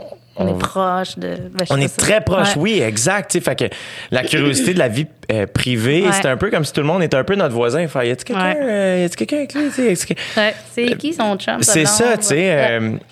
Euh, qui fait que des fois, on a comme envie de- d'encore plus le protéger, cette Ouais. Mm-hmm. vie privée-là, alors que des fois, la, la- moi, je me suis euh, beaucoup posé des fois la question ah, est-ce que, est-ce que éviter d'en parler, ça, ça nourrit la bête encore plus? Mm-hmm. Euh, mais là où je veux en venir avec, euh, avec ma question, c'est que est-ce que finalement, mettons, le côté, je vais dire, politique là, Ouais. euh, ou engagé de ta vie personnelle, c'est quelque chose qui. euh, je sais pas, est-ce que, tu sais, parce que c'est un peu. C'est malgré toi, je veux dire, t'es comme ça, fait que c'est- t'as pas fait ce choix-là. Et là, de par ton métier qui est public, ben naturellement, les gens, justement, vont pouvoir te poser des questions Ouais. euh, sur l'homoparentalité. Puis, euh, et c'est pas un choix que t'as fait, Non, mais mais on est dans une époque, je te dirais, Jay, où chanter des chansons purement, là, pour faire des spectacles, là, pour moi, c'est plus assez pour me nourrir comme femme, comme citoyenne. On dirait que toute la, la part plus engagée, je ne sais jamais comment dire, en tout cas, qui, qui, qui ouvre au-delà de la musique de- depuis quelques années, pour moi, c'était nécessaire aussi. Donc, on est bombardé d'éléments sociopolitiques qu'on doit améliorer, de prise de conscience, de meilleure inclusion, de meilleure diversité. Puis là, c'est drôle, au début de ma carrière, là, la diversité corporelle, après quelques années, j'ai, moins fité, admettons, dans le, dans le moule de la, perfection physique euh, de la chanteuse euh, mince, euh, féminine qu'on attend. Puis là, whoop, l'homosexualité aussi, ça c'était tout caché. Puis là, on dirait qu'aujourd'hui, toutes ces affaires-là, c'est comme euh, ça à table où il faut en parler, puis il faut sensibiliser les gens. Puis là, j'ai l'impression que ça, comme, ça a toujours été moi, c'est naturel. Fait qu'il y a comme un, momentum où, pour moi, aujourd'hui, je me considère pas comme une activiste, mais je veux dire, j'ai vraiment, je trouve vraiment beaucoup de sens si je peux prendre la parole sur certains enjeux qui sont importants pour moi, de greffer ça à ma carrière d'artiste. C'est c'est là que je suis rendue, puis c'est ça que j'ai envie de faire. Fait que c'est pas un poids. Puis est-ce que pour toi, ça fait partie aussi inconsciemment ou consciemment de la responsabilité qu'on va donner des fois à la personne qui a un micro? Ou... Ben, je fais attention à ça parce que c'est personnel à chacun. L'important, c'est la liberté artistique, c'est la liberté de création, c'est de s'écouter soi où on est dans notre vie. Je trouve qu'on demande beaucoup aux personnalités publiques de tout savoir, de se prononcer sur tout. C'est non, c'est pas, pas obligatoire. Puis je vais pas juger un artiste parce qu'il prend, il s'engage moins, il prend moins le micro. C'est une question vraiment personnelle. Fait que non, je pense pas que l'artiste a plus un devoir. Je pense que d'utiliser sa notoriété pour faire shiner des, des, des enjeux qui c'est quand même c'est bien c'est une façon de, re- de recevoir aussi tu sais quand tu, quand tu donnes c'est sûr que tu il s'agit de l'essayer un peu là puis pas besoin d'être une vedette pour ça là ça, ça te revient au centuple, tu sais. Mais de, de, de donner, d'accorder plus d'importance à un, un artiste ou une artiste qui s'engage, non. C'est vraiment s'écouter, Ouais. conserver sa liberté. Puis des fois, on fait des choses dans l'ombre. là. Il y a plein d'artistes qui s'engagent de- sans que ça passe par, euh, par les médias puis tout. Puis je, je- c'est correct en masse, là. Fait que, ouais, c'est pas un concours, là. Non, non. Surtout dans notre époque, là, d'être donc généreux. Puis faut que ça reste. faut que ça reste. À chaque fois qu'on me demande pour quelque chose, il faut, faut vraiment que ça vienne me chercher pour, euh, pour, pour que ça devienne une espèce de caricature de moi-même. J'espère Ouais. ne pas devenir ça. Non, puis ça, moi, je pense que c'est une des affaires que très, très tôt dans ma tr- très jeune carrière, c'est quelque chose. euh. Ah oui, toi, tu grandis là-dedans, là. Oui, puis Ouais. le fait de devenir une caricature de soi-même, c'est une des affaires que, qui, m'habite le plus. Puis c'est pour ça que je suis très proche de, de mes proches, justement, ma famille, mes meilleurs amis, de faire. Hey, euh, je- c'est pas votre responsabilité, mais je vous fais confiance à savoir que si à un moment donné, Mm-hmm. euh, je fais plus les affaires parce que ça me tente de les faire, mais je les fais parce que je sens que c'est quand, quand je fais ça, on m'aime. Ouais, c'est ça. Puis que, ah, ouais, ça, j'ai plus d'amour. Mais toi, tu travailles avec ta sœur comme moi, je travaille avec ma sœur. Exact, comme gérante. Toi, est-ce que ça a toujours été le cas? Non, non, au début, j'étais avec Audiogramme, donc Michel Bélanger, qui est le frère de Daniel, Exact. qui était, euh, dont, dont c'est la boîte, la maison de disques, a commencé par me, me prendre sous son aile, puis il y avait un Mathieu Hood, qui était, euh, je dis ça comme si tout le monde m'écoutait, là. Qu'on salue. Ah, ouais, mais Mathieu qui a été euh, un peu gérant comme ça, euh, qui écrit des tunes aussi. Super, super guy. Je m'ennuie de toi, Matt. On fait la, la- la- la- la- la gérance au début, puis après ça, euh, je me rappelle, après mon premier à disque, là, où j'avais gagné pas mal, ma sœur était dans un voyage euh, initiatique, euh, elle était, je pense, en Inde. Là, Là, j'avais dit, rentre, Stéphanie, j'ai besoin de toi. Ça a commencé comme ça, dans la foulée du succès du premier album. T'avais besoin de quelqu'un Ouais, qui- j'avais besoin de d'une distance, tu sais, comme si c'est ta boîte de disques qui fait aussi ta gérance, à un moment donné, il y a peut-être un petit peu moins d'objectivité là, dans les Ouais. choix, là, puis d'avoir comme une équipe un peu. euh, Puis ma grande sœur, elle, euh, je veux dire, on était ados, puis je jouais du, du piano dans ma chambre, Tori Amos, puis elle faisait entrer ses amis. Et puis, mes premières gigs, euh, brune de checker des contrats, était là, c'est une avocate à la Ouais. base, fait que ça s'est installé assez, tu sais, naturellement. naturellement. Parce qu'avant qu'elle m'entende chanter, j'étais une graine de- pour elle. là. Vraiment, on dirait que j'ai commencé à exister quand, quand elle m'a entendu chanter. Et est-ce qu'elle a accepté? Elle a 7 ans de plus que moi. J'étais Mais- la petite sœur gossante. Là. Oui, oui. est-ce qu'elle a accepté, euh, dès que tu lui as demandé, est-ce qu'elle a accepté? Ouais, je pense qu'elle est revenue, puis elle, elle avait fait déjà un stage dans un cabinet d'avocat, puis c'est comme, elle sentait déjà que pur et dur, avocat, comme bien des avocats, genre, ça, ça convenait pas à son envie des relations humaines, puis euh, c'est une tripeuse, hein, tu sais, fait que là, on dirait que ça, ça, ça marchait bien, fait que ça fait euh, au moins euh, une douzaine d'années, là, ça, le temps passe vite. Fait que, ouais, on travaille ensemble. Au début, on s'est ajusté, tu sais, la relation de sœur, la relation de travail. Puis là, on est sur les rails. Puis c'est c'est vraiment une, vraiment comme une extension de moi. Là, on développe beaucoup. Tu sais, moi, je suis très, très impliquée dans les idées, dans les. Fait que. C'est vraiment comme, bonne team. comme Laurie et moi. C'est la même ça. affaire. La même affaire. Moi, je me souviens, moi, j'avais Fanny, qui Ouais. était mon ancienne gérante, que j'aime d'amour, puis qui a été la première personne qui a vu quelque chose en moi, Ouais. euh, autre que mes proches. Qui a fait Ah, je pense que t'es drôle. Tu sais, euh, c'est la première personne qui m'a fait confiance. tu sais. Fanny que je connais, là. Fanny Bissonnette. C'est ça. Exact. Ouais. qui est extraordinaire, qui Vraiment. travaille plus en musique aujourd'hui Ouais. d'ailleurs, tu sais, euh, que- qui a été tellement bonne pour moi, puis qui curieusement était un peu une figure de grande sœur Mm-hmm. à mon égard. Puis euh, et je pense juste que sans le savoir, j'ai toujours eu cette espèce de euh, je dirais pas crainte, mais une espèce d'inconfort à un moment donné de faire. Tu sais, moi, mes parents travaillent ensemble, ils ont Ouais. eu des entreprises T'as eu ça familiales. comme modèle. J'ai toujours eu ça, fait Famille. que comme quelque chose de. Et c'était. Puis moi, puis Fanny, on a eu cette rencontre-là, tu sais, quand j'ai annoncé que, que, que je lâchais la, la boîte, tu sais, qui était heartbreaking, Ben ouais. tu sais, c'était vraiment euh, crève-cœur. Puis sa première question, c'était pour qui tu t'en vas? Puis quand j'ai dit que j'allais travailler avec Laurie, elle a fait Ah, mais ça fait tellement de sens. Puis elle fait, Puis elle, c'est une fille de famille aussi. Exact, c'est ça. Très proche de sa famille. Exact. Son père, c'est lui qui est venu me voir en show au début. C'est-tu vrai? Elle m'a vu en show petite avec son père. Fait que, Mais ses oui. parents sont extraordinaires. Ouais, euh, Puis Ouais. Fanny l'est tout autant. Son frère, même affaire. C'est une famille qui est tellement généreuse et brillante qui a fait en sorte que elle, sa réponse à ça, ça a été Hey, écoute, si vous avez besoin de quoi que ce soit, vous vous gênez pas. Puis euh, moi, je me souviens, j'étais en souper de famille. euh, quand j'ai annoncé. Ma, Laurie est enceinte de, son, de sa deuxième, fait que de Mila. Et euh, fait que là, il y avait une famille en route pour eux autres. Son mari travaille avec Laurie aussi. En tout cas, nous autres, on travaille tous ensemble, tu sais. Fait que je voulais que tout le monde soit là. On dirait quand j'ai fait, Hey, j'ai décidé de- d'arrêter de travailler avec Fanny.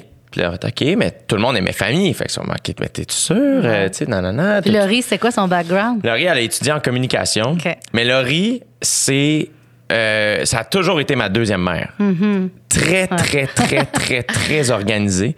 Parfait pour une gérante. Incroyable. Moi, c'était ça. Moi, rapidement, j'ai catché que les idées, je les avais. Ouais. Mm-hmm. Moi, ce que j'avais besoin, c'est de structure. Puis de quelqu'un qui fait mon, tu mon horaire, répond à mes courriels. Puis Puis qui matérialise, tu sais, quand t'as des idées, à un moment donné, ça prend un Une doer. système. puis ouais. Exactement. Je te donner une idée, Laurie, quand je vais toujours me souvenir de ça, puis ça m'a marqué, puis j'ai l'impression qu'à ce moment-là, j'aurais pu faire Ah, ça va être elle ma gérante. On est allé à un en famille. euh, écoute, je suis au cégep, euh, peut-être un peu plus jeune. Euh, on est allé à New York six jours. Personne va à New York six jours. Ouais, tu sais, tu y vas un week-end. Six, c'était ouais, c'était long, tu sais. Et Laurie nous a fait un horaire détaillé et euh, des six journées avec l'horaire, elle nous l'a offert en main propre et il y avait un annexe. Ça m'a marqué. J'ai- Ouais. J'avais jamais fait, j'ai jamais fait d'annexe de ma vie pour un, même pas pour un travail d'école. Elle, elle faisait ça à temps perdu. Et c'est un annexe pour, euh, OK, ben, là, si on va de tel musée à tel resto, en annexe, on voit si on veut aller en taxi, Option. si on veut aller par métro ou si on y va à pied. Ce qui est le plus optimal. Tabarouette. hey. Mais et ça m'a tellement fait rire, mais Laurie est comme ça, tu sais. Puis elle me ressemble vraiment beaucoup. Elle est plus drôle que moi. Elle est plus. Écoute, elle me ressemble, on est pareil, tu sais. Fait que, à un moment donné, ça a fait tellement du sens. Puis on dirait qu'à la seconde où on a commencé à travailler ensemble, c'est devenu. Il y a comme un calme qui s'est installé en moi. Puis ça fait Ah, OK. Ça a changé votre relation de sœur? Mettons, dans la vie privée, voyez-vous autant? Ben, à un moment donné aussi, ce qui est, euh, c'est que moi, j'ai commencé à travailler avec elle fin 2015, début 2016. OK. Fait que, tu sais, là, ça va faire cinq ans. là. Ça, c'est pas. Fait que ça a été vite. Ouais. Euh, aussi, où ce qu'on s'est mis à. Ben, à l'attendre, là. On se On, voit beaucoup. on se voit beaucoup. euh, une grosse tournée, euh, Ouais. euh, tu sais, des, des, des gros contrats et tout ça. Fait que là, c'était comme, hey, attends, là, on- rapidement, c'est comme, il y avait des échelons qui montaient, ou du moins, il y C'est un a- momentum important. Au moment où tu as breaké plus gros, c'est ça, là. Ouais. exact. Et, et je pense que dans la foulée de tout ça, c'est devenu important. Je pense qu'on on, on est vraiment une bonne équipe parce que moi, je peux être plus intense. Euh, Laurie, c'est le genre de personne qui va Oh, je suis choqué. Puis on, Ouais. personne y croit, tu sais. Mais euh, euh, c'est la meilleure personne pour justement. c'est ma sœur. Tu sais, tu sais ce que c'est. C'est qu'à un moment donné, elle, c'est pas pour l'argent ou le fame. Il y a quelque ça. chose de comme, hey, est-ce que toi tu vas bien? Est-ce que toi t'aimes ça? Est-ce que toi t'es heureux, heureuse? C'est ça sentir qu'il est fan sans être groupie, là, mais tu sais, que- que- moi, je sens que ma sœur, elle croit vraiment en, en- en ma musique, Eh en oui. mes- tu sais, de, de sentir qu'il aime, qu'il défende vraiment le centre, là, le- Oui. la sève, l'essence. Ben oui, absolument. Ouais.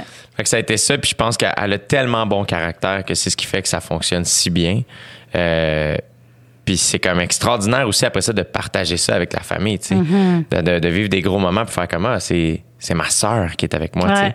Après ça, là-dedans, je sais pas si vous autres, vous avez dû, à un moment donné, tracer une ligne, faire OK, il faut avoir nos moments où on, on redevient que des sœurs. Oui, oui, ben on s'est dit ça comme à la base. Faut que si on sent que ça altère notre sisterhood, là, notre, Ouais. notre, notre, euh, sororité, le, le- le lien vraiment, euh, on va remettre en question. Mais ça- ça- moi, je trouve que ça crée comme une troisième dimension. Tu sais, t'as, la, la sœur, t'as, t'as la- le travail, puis là, il y a comme le mélange de ces deux affaires-là qui a été comme une nouvelle dimension de lien avec elle, qui est vraiment positive, puis qui fait en sorte que, je sais pas, c'est sûr qu'on, je pense que ça fait qu'on se voit moins dans la vie de tous les jours, là, avec nos familles, parce qu'on se voit tellement, on, Ouais. parle, on parle tout le temps ensemble. On a créé cette petite dynamique-là. Euh, puis euh, puis il y a eu des moments, euh, tu sais, au début, j'étais insécure. J'étais comme, oh, tous nos amis vont se mélanger. Là, j'étais plus insécure. Je voulais pas, je voulais pas qu'elle soit amie avec mes amis, puis je voulais pas qu'elle soit trop proche de des affaires de, de sœurs et de jeunes adultes un peu plus insécures, tu sais, qui avaient besoin d'avoir certaines frontières et euh, qui se sentaient plus menacés. C'est fou comment, avec le temps, ces choses-là, de toute façon. S'évaporent, là. T'espères, là, parce que tu. faut let go, là. T'espères que ça, ça s'en aille, puis euh, c'est ça qui, s'est passé. Fait que ça, ça, s'est bonifié avec le temps. C'est hot. Ouais, mais tu sais, c'est sûr, c'est ta sœur. Quand tu as des insatisfactions, des fois, je me dis, si c'était un autre gérant, je parlerais peut-être autrement, ou je, sais, je sais pas. Ce qui est une bonne affaire, par Ouais. contre, aussi, tu sais, euh, ça, ça fait. euh, moi, je suis pas très bon. Je pense que nos métiers aussi sont. Mettons, mon meilleur ami, moi, est avocat. Mm-hmm. Et euh, quelque chose que j'admire beaucoup chez lui, c'est que euh, il est très, très, très, très bon pour avoir des conversations très difficiles. Ouais. Et Franche, nous, notre. mais- Franche, exact. mais qui fait en sorte que, justement, on dirait que de par son métier, lui, il dit que c'est une déformation professionnelle. Moi, je trouve que c'est une qualité. Mm-hmm. Parce qu'il est très bon pour dire quelque chose que tu n'as pas nécessairement envie d'entendre, mais il va te le dire de manière somme toute douce, Ouais, qui ouais. fait que tu le reçois. Euh, alors que nous, notre métier, c'est quand même à l'inverse. C'est de faire, hey, nous, on est des professionnels d'avoir des conversations plaisantes. tu sais? On est, on est, on- ouais, c'est facile d'aller masquer pour euh, faire beau, pas heurter, puis Ben, on n'est pas habitué. Moi, je Ouais. sais que, tu sais, euh, le conflit, on n'aime pas ça Mais par non. rapport à ta sœur. mais, Exact. ouais. Mais après ça, ça fait en sorte que On peut pas être dans la complaisance non plus, là. non, Ouais, mais le fait que c'est ma sœur ouais. fait en sorte que C'est plus, c'est plus, plus doux, naturellement Ouais, ouais, ouais. parce que c'est trop important, tu sais. Mais en même temps, ma soeur, elle, elle- elle- elle me laisse être bitch des fois parce qu'elle sait que je suis stressée. Puis elle, est capable de pas le prendre personnel. Puis des fois, je parle, puis je, tu sais, je deviens rough. Ça me rassure de t'entendre dire ça parce que moi, ces journées-là, j'ai deux téléphones à l'origine. J'ai le premier où je dis comment je me sens, Ouais. Puis j'ai le deuxième je, je fais, ah, j'ai, euh, j'ai- je pense que j'ai été peut-être euh, sec, mais tu sais que c'était pas envers toi, tu sais que je suis nerveux, puis je veux Travailler avec nos sœurs, c'est toujours le deuxième. Il y a toujours un téléphone de plus. c'est peut-être le seul désavantage, Oui, le bill ça. de téléphone. Et elle nous accueille dans ce qu'on est, c'est bien. Ah oui, moi, je, je l'admire beaucoup. Je, je- je suis tellement reconnaissant de ça. Mais là, ça va faire 20 ans que tu pratiques ce métier. Oui, oui. Est-ce que est-ce que c'est euh, est-ce que tu t'es, t'es quelqu'un qui, qui fête tes anniversaires, les chiffres c'est important? Est-ce que Mon 40 ans, je l'ai très bien fêté. Ouais. Merci beaucoup. Ouais. Ça, c'était vraiment le fun. cette année? J'ai eu 41, mais c'était justement avant la passée. pandémie. Là. Un gros, gros, beau party à mon chalet. Un des plus beaux moments de, de ma vie. Yes. Euh, mais, euh, c'est hot? Ah oui, 40, là. Puis c'est dans une passe. OK, j'ai mes trois enfants, là. Tout le monde est parti. Peux-tu faire du moche tranquille au chalet? tout le monde ensemble? Puis faire le danser autour du feu en faisant le petit train, là. Ah yeah! ouais. Ah ouais. Ah c'est Ça a malade. vraiment fait du bien. Mais euh, sinon, euh, tu sais, de faire un album anniversaire de carrière, non. Mais le symbole s'inscrit comme euh, ce prochain album-là que je vais sortir. Pour moi, il est relié à, ce 20 ans-là, à, cette espèce de grande proximité, mise à nu avec le public, l'idée de dire, regarde, je reviens avec quelque chose d'hyper vulnérable, puis il y a un sens pour moi sur cette route-là avec les 20 ans. Mais je vais pas faire un album anniversaire. Non, non, euh, non. Mais c'est quand même, un euh, parcours. mais Il oui. faut être conscient de, de- de- de- d'où on vient puis qu'est-ce que, tu sais, qu'est-ce C'est que la ça moitié de ta vie, là. Ouais, ouais, j'ai commencé tôt. Ouais, ouais, puis je suis pas tannée. Je, je suis pas blasée. Euh, j'aime encore la tournée. J'aime encore le studio. J'aime, j'aime, j'aime le- j'allais dire promo, c'est pas, c'est pas ça qu'on fait aujourd'hui, mais l'aspect de discuter, puis, euh, puis même la promo, euh, je, je sais pas, c'est pas une souffrance pour moi là, d'aller parler de ce que je fais ou de, tu sais, fait que j'ai, je pense que j'ai pogné le bon. euh, je suis allée voir l'orienteur là au secondaire, là, puis euh, hésité entre euh, ATM là, à Jonquière en média là. Je pense que j'ai fait la bonne, euh, le bon choix d'aller euh, au clubeur de Pinot à Saint-Laurent.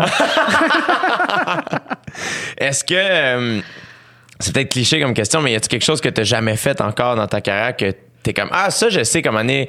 Je vais faire. C'est là que tu me parlais d'un projet possiblement de film autour d'un album qui est quand même une, une nouvelle patente. Je sais que tu as Mm-hmm. Mais fait de la musique pour des séries télé, euh, tu sais, Ouais. pour- mais euh, tous Ben, ces aspects-là de nouveauté, tu sais.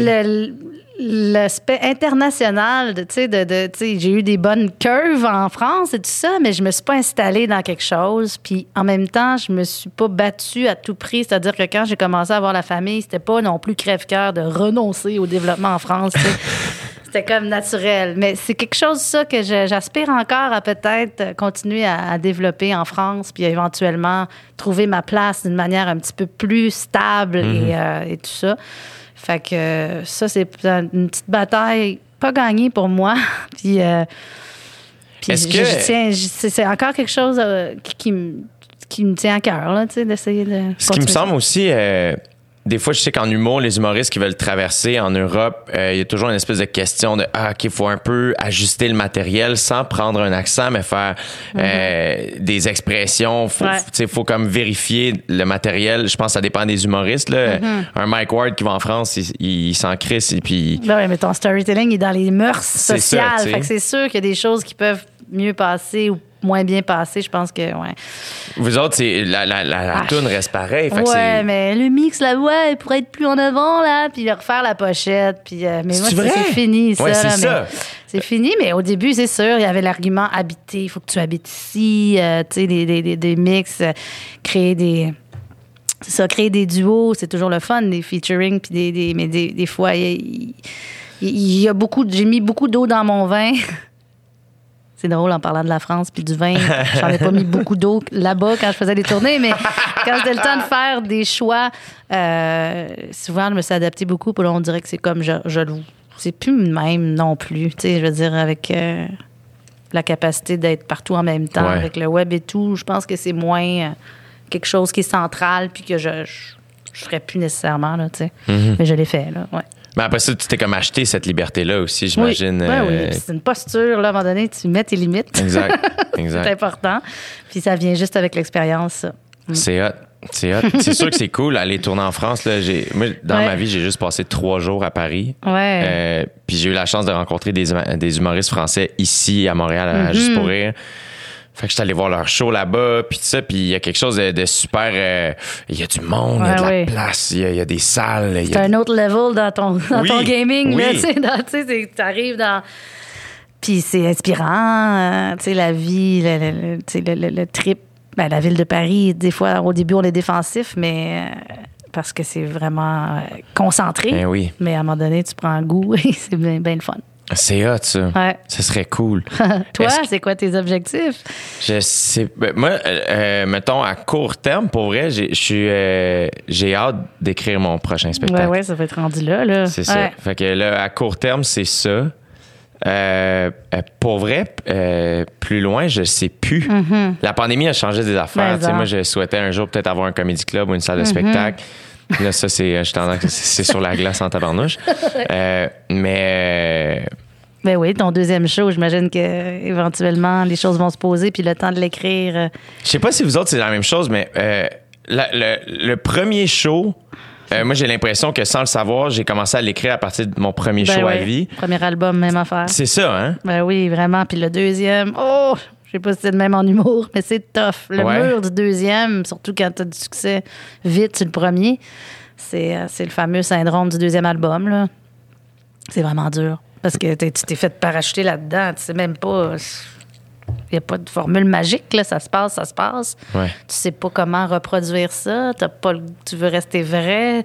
La pression de si ça marche pas, je vais tomber de haut.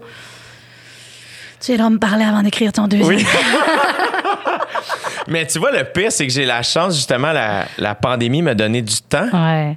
Euh, évidemment, euh, je me réjouirais bien plus si on n'avait pas cette pandémie. Il faut bien me comprendre. Mais ouais. il y a cette espèce de calme-là qui s'est installé en moi de comme, il n'y a pas de presse. Je vais le sortir quand il sera prêt. Ben oui, puis on- tu fais ça, ton podcast, c'est le fun. dire, C'est un beau trip humain. Puis j'apprends tellement, j'apprends tellement ici. C'est ça qui est surprenant. Tu sais, pour moi, c'est une chance de te rencontrer puis de, de- de pouvoir jaser avec toi parce que après ça, ben je pars puis ça m'habite puis je, Mm. me, je, je me rappelle de plein d'affaires, rencontrer des Daniel Bélanger, des Benoît Mm-hmm. Brière, tu sais, des et- name it là. il y a- y a- fait que C'est ben oui, mais en, mais en, mais en.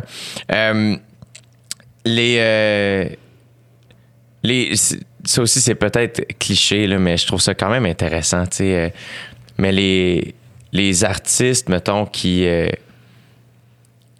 que t'admires ou du moins qui t'inspirent. Tu sais, récemment, on m'a posé la question, tu sais, si je pouvais choisir trois personnes mortes ou vivantes avec lesquelles souper, ce serait qui, tu sais? Évidemment, il y a 22 000 possibilités qui sont, qui sont présentées dans ma tête, tu sais, mais après ça, il y a comme quelque chose de... Ah, attends, tu sais, moi, il y a des artistes qui m'inspirent où il y a une espèce de... où j'ai l'im- j'ai l'impression qu'on pourrait échanger plus, euh, plus clairement, tu sais. Euh, Fait que, tu sais, tantôt, je sais que tu m'as nommé Leonard Cohen, tu sais, mais moi, mettons, ce gars-là, je sais que, tu sais, il, il me laisse vraiment pas indifférent, tu sais. Puis ça m'arrive de me poser la question, ah, qu'est-ce que lui, il ferait à ma, ma Ouais. place, tu sais, ou, ou de C'est des mentors, hein? On a le droit de les adresser comme des mentors, ces gens-là, même si on les a pas connus, même si on les. Mais tu sais, quand t'as autant été proche de leur art qui t'a fait tant vibrer, c'est vrai que tu peux te poser la question qu'est-ce qu'aurait fait Leonard Cohen, puis Ouais. surtout quand tu sais qu'il pouvait prendre euh, je sais pas combien d'années pour écrire une- un texte. Tu sais, pour moi particulièrement cet artiste-là, c'est le bouddhisme, le- la, la- la spiritualité, la connaissance, la littérature, toute la la vocation, le fait de se dévouer autant à son art. C'est comme des, des, des masterclass de, de, de lire un peu sur, Hey. sur eux. Moi, j'adore les, les biographies musicales. Puis Ah ouais, hein? J'aime ça, ça, connaître le, le- le parcours parce que, tu sais, ça, l'art ou l'expression euh, artistique, euh, tu sais, c'est- oui, l'école, mais on s'entend que c'est un petit 20% mettons, maximum Ouais. là, de ce que, ce que tu as besoin pour te façonner puis te trouver. Puis, fait qu'en en regardant dans le sillon de ces grands-là, on, on a des réponses. Mais bref, tout ça pour dire que tu allais me demander probablement c'est qui Ouais. les, les grandes influences. Ben, oui, je- c'est ça, c'est difficile à répondre. J'ai tout le temps l'impression de répondre la même affaire parce qu'on m'a posé la question puis j'ai répondu à la même affaire. Puis en même temps, je- je- j'écoute tellement d'affaires, j'écoute tellement de, de musiques différentes. Tu sais, un Kendrick Lamar, en ce moment, je regarde quand je cours, puis que j'écoute son discours, puis j'écoute sa façon de s'être présenté avec son art, puis comment c'est fast, puis c'est riche. Je tripe autant. Mais même que- ses, ses présentations, tu sais, quand tu regardes ses performances aux Grammys, moi, je, je sais pas si tu l'as vu au FEQ quand Ouais. il est venu, euh, autant qu'il y avait Anderson Pack qui était passé avant, que c'était comme une espèce, tu sentais le kid, tu sentais son premier Ouais. show, que, que comme- c'est hot, Anderson Paak. Ben oui, tu sais, il est tellement hot, puis il, il rappe en, chante, du jouant du drum, puis de- Je drum comme le meilleur drummer, en plus de chanter en même temps. je l'ai écouté euh, sur un podcast, puis il racontait, Ouais. il lui a appris à jouer du drum euh, à l'église. Ouais. Puis euh, c'était à l'époque où tout le monde tripait sur Red Hot Chili Peppers puis euh, Metallica. Mm-hmm. Puis lui, il voulait jouer Metallica. Il a dit qu'il était incapable. Ça groovait pas. C'était trop comme Ouais. euh, metal. Square. euh, Mais Il square. est tellement en arrière, lui. C'est laid back, là. Ah, mais ça hein. n'a pas, de- ça a pas de sens, comment c'est délicieux, ce groove-là. Mais tu sais, après ça, puis là, Kendrick était là en plein centre du stage, un Vraiment. grand stage vide. Puis le Ouais. comme, ah, euh, mais moi, au contraire, je voyais quelqu'un de tellement groundé et Qui tellement avait quelque puissant. chose à livrer, tu sais, c'est, c'est gros, là. Puis Tom York, pour moi, ça reste, tu sais, ça reste justement, dans, dans l'optique de progresser, de vieillir, de passer le temps, puis d'essayer d'être pertinent, puis d'explorer, puis pour moi, ça se démode pas, cet artiste-là. C'est, toujours, tu es curieuse de voir, tu sais qu'il cherche, puis tu, tu veux attraper ce qu'il a trouvé. Puis euh, c'est quelqu'un aussi qui, qui est très engagé, qui Ouais. fait ça à sa façon. Je trouve que c'est inspirant la manière de, de s'inscrire socialement. Euh, L'as-tu déjà vu en show? Oui, je l'ai vu en show à Oshiaga, une des dernières euh, Ouais. éditions. Euh, puis euh, il me fascine vraiment. Mhm. Est-ce que c'est non, mais c'est vrai. Puis après ça, je parle, tu sais, je pense, je répète souvent Nina Simone aussi, tu sais, euh, pianiste noire, elle aussi activiste pour le, le droit des Noirs, mais, mais, mais puis, puis instable psychologiquement, vraiment, tu sais, mais qui- qui a tout elle aurait brûlé sur scène. On Ah dirait ouais, la, la, hein. la- la survie dans, la, dans le besoin de, de- de chanter. Puis des fois, c'est dur. Là. Tu regardes des gens qui ont des parcours vraiment plus durs psychologiquement. Puis c'est comme, c'est des carrières vraiment difficiles. Ouais. Puis des vies tragiques. Mais tu te dis, au final, cette personne-là était sur Terre pour livrer quelque chose qui, que tu verras pas à tous les coins de rue. Là. Mhm. Il y en a des grands artistes, c'est sûr. Ben oui. Mm. Et puis en plus, c'est que ça devient des, ça devient des symboles. Il y a. Mm-hmm. certains artistes qui deviennent des symboles. Puis ça, c'est c'est comme. C'est rendu plus grand que nature. tu sais. Euh, Moi, c'est des êtres humains qui me fascinent profondément. tu sais. Euh, Il y en a tellement. là. Puis aujourd'hui, ben, le, le culte de la célébrité fait en sorte qu'on. Je sais pas, il y a plein d'artistes qui deviennent big vite. là. Des fois, c'est rendu difficile aussi de, de détacher le fond de la forme. Tu sais, Il y en a qui sont big dans, leur, dans ce qu'ils shootent au point de vue de leur profil public, mais c'est vraiment à travers les shows aussi que tu peux Ouais. faire la part des choses. Ah, Tu sais, une Janelle Monet que tu vois en show, c'est comme, life-changing, tu sais. Mais là, tu vois qu'il y a ces syncs entre ce que j'ai en dedans, puis ce que je dégage, puis ce que je shoot. C'est vraiment à travers le show, ça reste pour moi une façon de, de cocher. Ouais. Est-ce Parce que, tu penses au show quand tu crées l'album ou pas?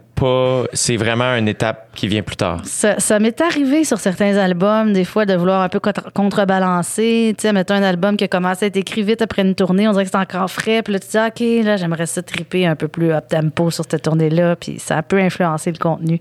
Euh, mais là, ce que je suis en train de faire, c'est que depuis l'écriture de la chans- des, des- des chansons de mon premier album, je suis déjà en lien avec Philippe Cyr, qui est un, metteur en scène qui vient du théâtre, qui a entre autres fait Jamidro. OK. Une super rencontre. Puis au début, ça devait être un show juste piano-voix, ma, ma- tournée, puis avant la pandémie, puis tout ça. Puis là, Ouais. je me suis dit, ben, je vais pas faire un best-of de, de- de- mes six albums. Euh, je vais faire au moins un EP avec des propositions de tune originale dans cette facture-là. Puis c'est comme ça que l'album a commencé à se creuser. Finalement, ça a fait un disque. Mais bref, Philippe est là depuis le début des créations. Fait qu'il intervient même, tu sais, dans, dans, dans la, dans les- la création de l'album. Puis après ça, on pense au show. Là, je te parle d'un film. là. On est vraiment dans quelque chose, tu sais, qui se tient de A à Z. là, dans les photos, sais, c'est un, un- un univers euh, multi, tu sais, disciplinaire un peu, qui, euh, qui est vraiment le fun. Une grosse masse avec le même monde pour le regarder de tous les angles. Puis que finalement, on propose quelque chose qui soit un tout. Fait que c'est le fun. Chaque album, ça dépend de où tu es dans ta vie, qu'est-ce que tu veux faire, c'est quoi ton. Ça change la, la ride de boss que Ouais. tu vas prendre pour y arriver, Ouais. avec qui dans le boss. euh, L'idée de- d'être seul sur scène, est-ce que. Enfin, Carlis! Oui. On va contrôler tout! yes! non, non, mais oui, en quelque part. Oui, puis non, là, c'est sûr. Je suis une, je suis une fille de gang aussi. Puis euh, la musique, ça se partage. C'est trippant là, de te faire hum, surprendre par une passe de drum que t'as pas vu venir. Puis c'est comme yeah! Puis de se regarder.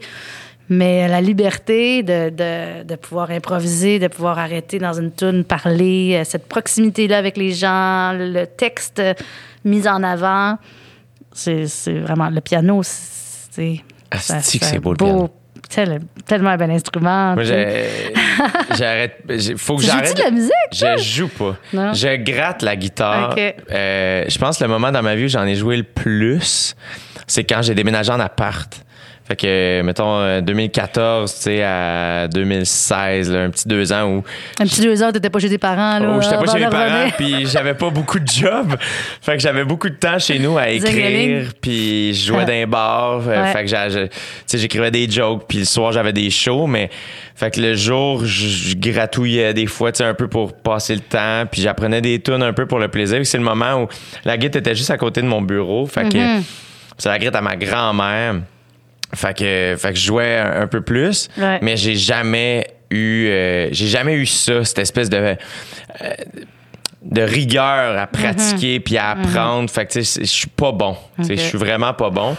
Euh, mais le piano, ça me travaille depuis quelques années de faire comme Ah, je devrais peut-être prendre des cours. asti que je trouve ça nice parce que je trouve que le range est tellement large. C'est tellement varié ce que tu peux faire sur le piano. Puis je trouve tout le temps ça beau. Ouais, c'est vrai. Puis c'est pour apprendre. Moi, j'ai toujours trouvé, mais c'est- ça, chacun son cerveau, là, que le fait de voir le clavier, le fait de voir où tu mets tes doigts, puis tout ça, c'est dans le langage musical, pour moi, c'est plus concret que la guitare, que là, je un peu. Là, je vais plus, euh, je vais plus à repiquer des tunes ou connaître une coupe d'accords pour prendre le capot. Mais c'est moins un instrument que je, que je décrypte au niveau des. des- des Tu joues tout un peu, toi. Un, un peu, ouais. Tout un peu. Euh, mais le, le- le piano, ça reste mon instrument principal. Mais oui, j'ai commencé euh, quand j'allais dans des, des- des- des- Quand je faisais des bandes, puis là, pour, une petite pause bière, moi, je m'installais sur le drum. Puis là, vu que le drum était droitier, puis j'étais gauchère, ben j'ai appris à jouer de même. À Fait que l'envers. je joue à l'envers, à l'envers, de même, pas croisé. C'est comme, comme un enfant, mais c'est comme ça que je. Fait que j'ai toujours été interpellée. Qu'est-ce que je peux faire avec ça, là, tu sais? Puis finalement, le, le plus tripant pour moi, ça reste aussi les, les synths, le beatmaking depuis quelques années, tout ce qui est plus la production. Tu fais ça maintenant aussi? Ouais, ben, j'ai, commencé, moi, à, à chaque anniversaire, je demandais à ma mère un synthétiseur un peu plus étoffé. Là, à un moment donné, là, il y avait le séquenceur. Là, fait que je pouvais prendre mes tunes de Terry Amos ou de Ben Harper, puis refaire la batterie, refaire la bass, refaire euh, imiter les sons, crafter les sons. Fait que c'est comme, c'est très autodidacte. Moi, ça a toujours été mon petit home studio à la fois. Dans chaque appartement, j'avais un petit spot où est-ce que. Fait que là, aujourd'hui, j'ai ma classe. Oui. Et plus que jamais, euh, je me perds dans la production. Puis, euh, Tu fais du beatmaking, littéralement. là. ben oui, ben oui, je fais ça. C'est malade. Mais c'est fucking Attention, mon album de hip-hop sort quand- à mes 50 ans. Maman. Mais est-ce que tu fais ça pour le plaisir? Tu fais ça pour toi? Tu fais ça pour les autres? Euh, Ben, des fois, je, je produis pour d'autres. Euh, je fais ça comme. Là, j'ai fait une musique d'un balado qui n'est pas encore sorti, mais tu sais, que c'est tout A à Z au studio, euh, la, production totale. Tu sais, c'est sûr, l'autonomie, c'est le fun dans la vie, là, d'être capable de pouvoir produire, puis t'envoies ça euh, mixer, mais moi, j'aime ça. Je, je- fait que je fais ça pour, par passion. Puis dans. dans Ben, dans mes albums, il y a toujours euh, Ben oui. il y a toujours une partie qui est produite aussi par moi, mais je suis toujours entourée, pro, pro- producée là, tu sais, à 100% seule ou ne pas avoir un acolyte en réalisation. Je l'ai pas. euh, ben, je l'ai fait sur mon album Ma plus, mais quand même, le gars qui mixait était proche. C'est important d'avoir un, un regard. C'est pas une affaire de pas capable du seul, puis euh, tu euh, de pas aller au bout. Mais à un moment donné, tu le sais quand tu testes des jokes, quand tu as besoin de recul, tu as besoin d'une autre vision, tu as besoin. Mais vous autres, en plus, c'est qu'il y a un, côté technique, tu sais, que- Ben que- oui. pas nécessairement à l'humour, tu sais, où ce que c'est comme si la joke, fallait après ça, justement, la produire Ouais. euh, électroniquement, là, tu sais. euh, y a cet aspect-là, on l'a pas, tu sais. Mhm. Vous autres, c'est ça, c'est que quand tu décides de faire, on va faire un album, et attends, là. Ouais, euh, c'est pas juste enregistrer ta maquette, euh, tout ça. Puis un beatmaker ou une beatmaker, c'est une job en soi. là. C'est Mhm. de passer des heures et des heures sur un laptop pour se crafter quelque chose qui est vraiment solide. Fait que moi, je suis un peu touche à tout de ça. Mais je t'avouerais que c'est l'affaire que j'aime le plus. La production musicale. Puis d'ailleurs, à Star Academy, en création musicale, je vais coacher. Oui. Puis euh, on va avoir des stations avec des, les laptops, puis parler de producing, puis euh, c'est vraiment excitant. C'est malade, Ah ouais, je, je- je capote, là, parce que c'est c'est real. C'est comme, moi, je donne deux heures de cours par semaine. Asti Il y en aura peut-être pas dix minutes en ondes, mais je veux dire, c'est pas vrai que je vais faker. euh, fait que je me suis monté un plan de cours, puis euh, j'ai préparé mes semaines pour essayer de transmettre ce qui, ce qui, ce qui m'apparaît comme utile pour euh, des jeunes auteurs-compositeurs, quand même pas mal cette année. Incroyable, vous allez voir. J'ai vraiment hâte de voir. C'est du beau niveau. C'est quand même space que en 2003, t'as gagné ton Félix? Oui, le premier. Le euh, premier. ouais. Je pense que c'est Ouais. l'année où Star Academy a commencé. Ah, c'est drôle, puis dans ce temps-là, j'étais comme Satan! Ah ouais, l'académie. Ah ouais, pourquoi? Ben, tout ce qui était plus variété, ça a changé. La, la pop s'est démocratisée. On n'est plus dans la recherche de d'être plus à gauche, puis indie versus pop. Euh, dans les dernières années, on a sacralisé la pop au même titre euh, que des musiques un petit peu plus spécialisées, entre guillemets, qui rejoignent moins la, la grand public. Tu sais, tu regardes euh, un, un Les Louanges ou un Hubert Lenoir, tu sais, c'est c'est un merge de tout ça, là. Ouais, Tu sais, les jeunes veulent être rejoints, rejoindre le plus de monde possible. C'est moins. C'est ça. C'est moins Ouais. vu comme quelque chose qui, serait moins puriste. Ou, euh, tu sais, au début, c'était comme ça. C'était comme ça pour bien des artistes, Ben oui. auteurs-compositeurs, qui trouvaient que Star Academy, c'était juste des interprètes, puis Mhm. euh, que c'était une machine, puis que. euh, puis aujourd'hui, la mouture qu'ils désirent présenter est vraiment plus en phase avec l'industrie de la musique d'aujourd'hui. Puis c'est pas l'idée de rendre une grande star, interprète, tu sais, diva. Il y a, il y a un désir, euh, puis je le vois, là, c'est pas juste un désir, là, ça s'applique vraiment d'amener de la matière pour durer, d'être, de, de faire ça dans un contexte sain psychologiquement pour les jeunes, Ouais.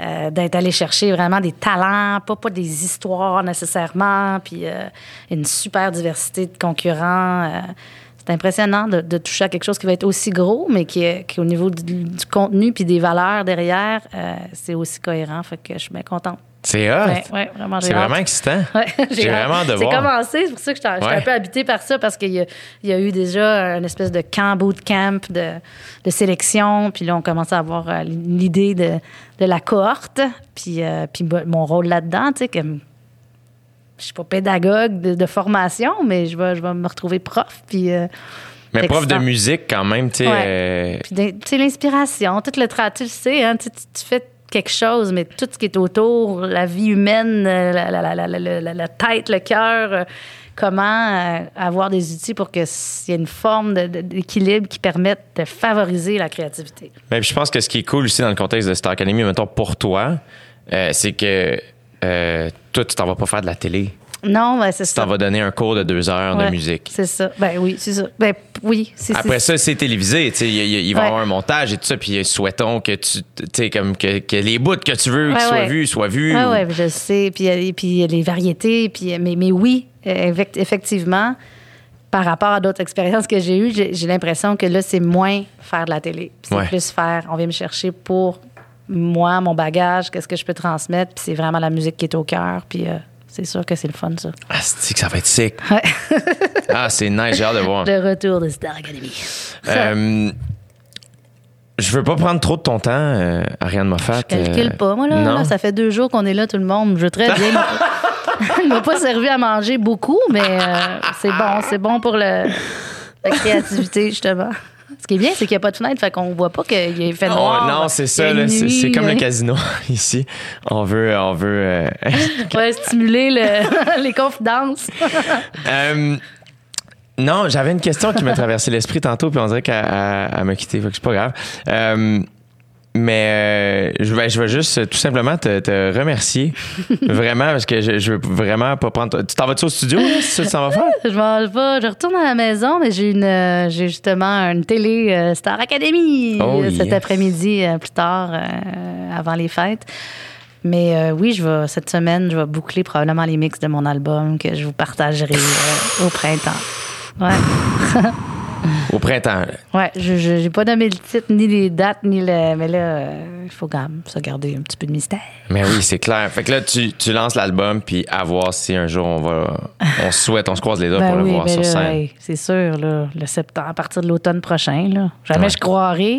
Bling de vaccin. Oui, oui, oui, il va être temps. Oui. Il va être temps. Hey, Il faut, faut pas que nos jobs disparaissent. Là. C'est, terrible. là. Ça se peut pas. Non. Moi, je crois pas à ça que ça va disparaître. Après ça, il y a du monde qui, malheureusement, ça, euh, ils vont devoir. C'est ça qui est, le plus dur, je trouve, c'est que d'avoir la possibilité de, de trouver un plan B, ce qui n'a jamais Mm-hmm. été un- le cas pour bien du monde qui plonge là-dedans. C'est de faire, hey, moi, c'est ça que je fais dans la vie. Puis la monnaie, c'est de faire comme Chris, attends, faut que je survive, faut que je paye mes on le voit, là. Tu sais, nous, on est les chanceux, là. Jay, Ouais. on, on- on est, on est, on est Mais, quand hein. même euh, chanceux de travailler. Puis on, on a des. des- tu sais, en- dans une tournée en musique, des, des musiciens accompagnateurs, des techniciens, il n'y en a pas, là, de Star Academy, là. Puis, Mm. sais, je veux dire, ça- relativisons, là, mais je veux dire, il y a bien Ouais. du monde pour qui c'est ça, le plan B est commencé, puis c'est une affaire euh, dark, là. C'est vraiment, vraiment poche. Ouais, ouais, ouais. Mais ah, la, la première fois qu'on va se ramasser sur scène avec une, une salle pleine, ouais, à un moment donné, euh, c'est encore plus, je pense, au début, là. Mais à un moment donné, il y a un soir, je m'étais couché, puis en fermant mes yeux, j'ai revu, mettons, l'image que j'ai quand je suis sur scène au bordel. Et je suis venu ému. Vraiment, ah, tu sais, c'est- c'est 100 personnes. C'est juste 100 personnes, là, mais on dirait qu'aujourd'hui, c'est comme, hey, amène-les, les 100 personnes. là. Moi, j'ai l'impression que la vie m'a donné un petit cadeau entre les deux vagues. Euh, j'ai fait un show dehors dans un festival qui avait été remis puis qui ont réussi à faire en- à Gatineau. Dehors, devant le public, un peu dispersé, justement. Ça avait l'air des tables de magie, là, tellement Ouais. c'est comme ça. Puis un euh, pour les Franco en ligne. Deux, comme une- on appelait ça la, la- la tournée nationale, parce que c'était deux shows en deux jours, ce que j'avais pas fait depuis février. Puis euh, tout de suite après, zone rouge Gatineau, puis euh, Montréal a recommencé à, confiner. Là, fait qu'on dirait que j'ai eu comme un petit nanan là, Mm. c'est que j'ai goûté, puis c'était bon. Puis ça m'a permis de faire un closure aussi sur ma tournée qui a été interrompue. Ouais. Fait que, non, non, on réalise encore plus à quel point on aime ce qu'on fait, puis qu'on est chanceux de, de, de s'adresser comme ça aux gens, soir après soir, puis de vibrer comme ça. C'est- Quel beau métier. Mais hein, Quel beau métier. Merci de le pratiquer, Ariane. Merci tellement d'avoir accepté mon invitation. ça fait plaisir. T'es tellement hot. Je t'adore. Je t'adore aussi, puis on se retrouve au dieu de la danse. Oui! Je suis juste venue pour ça, là, pour consolider notre lien. Alors, merci, bravo pour ton podcast. Puis euh, si tu as de la misère à écrire ton, premier, ton prochain show par blocage psychologique, tu viendras me voir, je vais faire euh, coach de vie Moffat. Avec grand plaisir. Avec grand plaisir. J'en garde bonne note. Vraiment, Ariane, pour vrai. Merci. Longue vie à Ariane Moffat. Merci, Jay.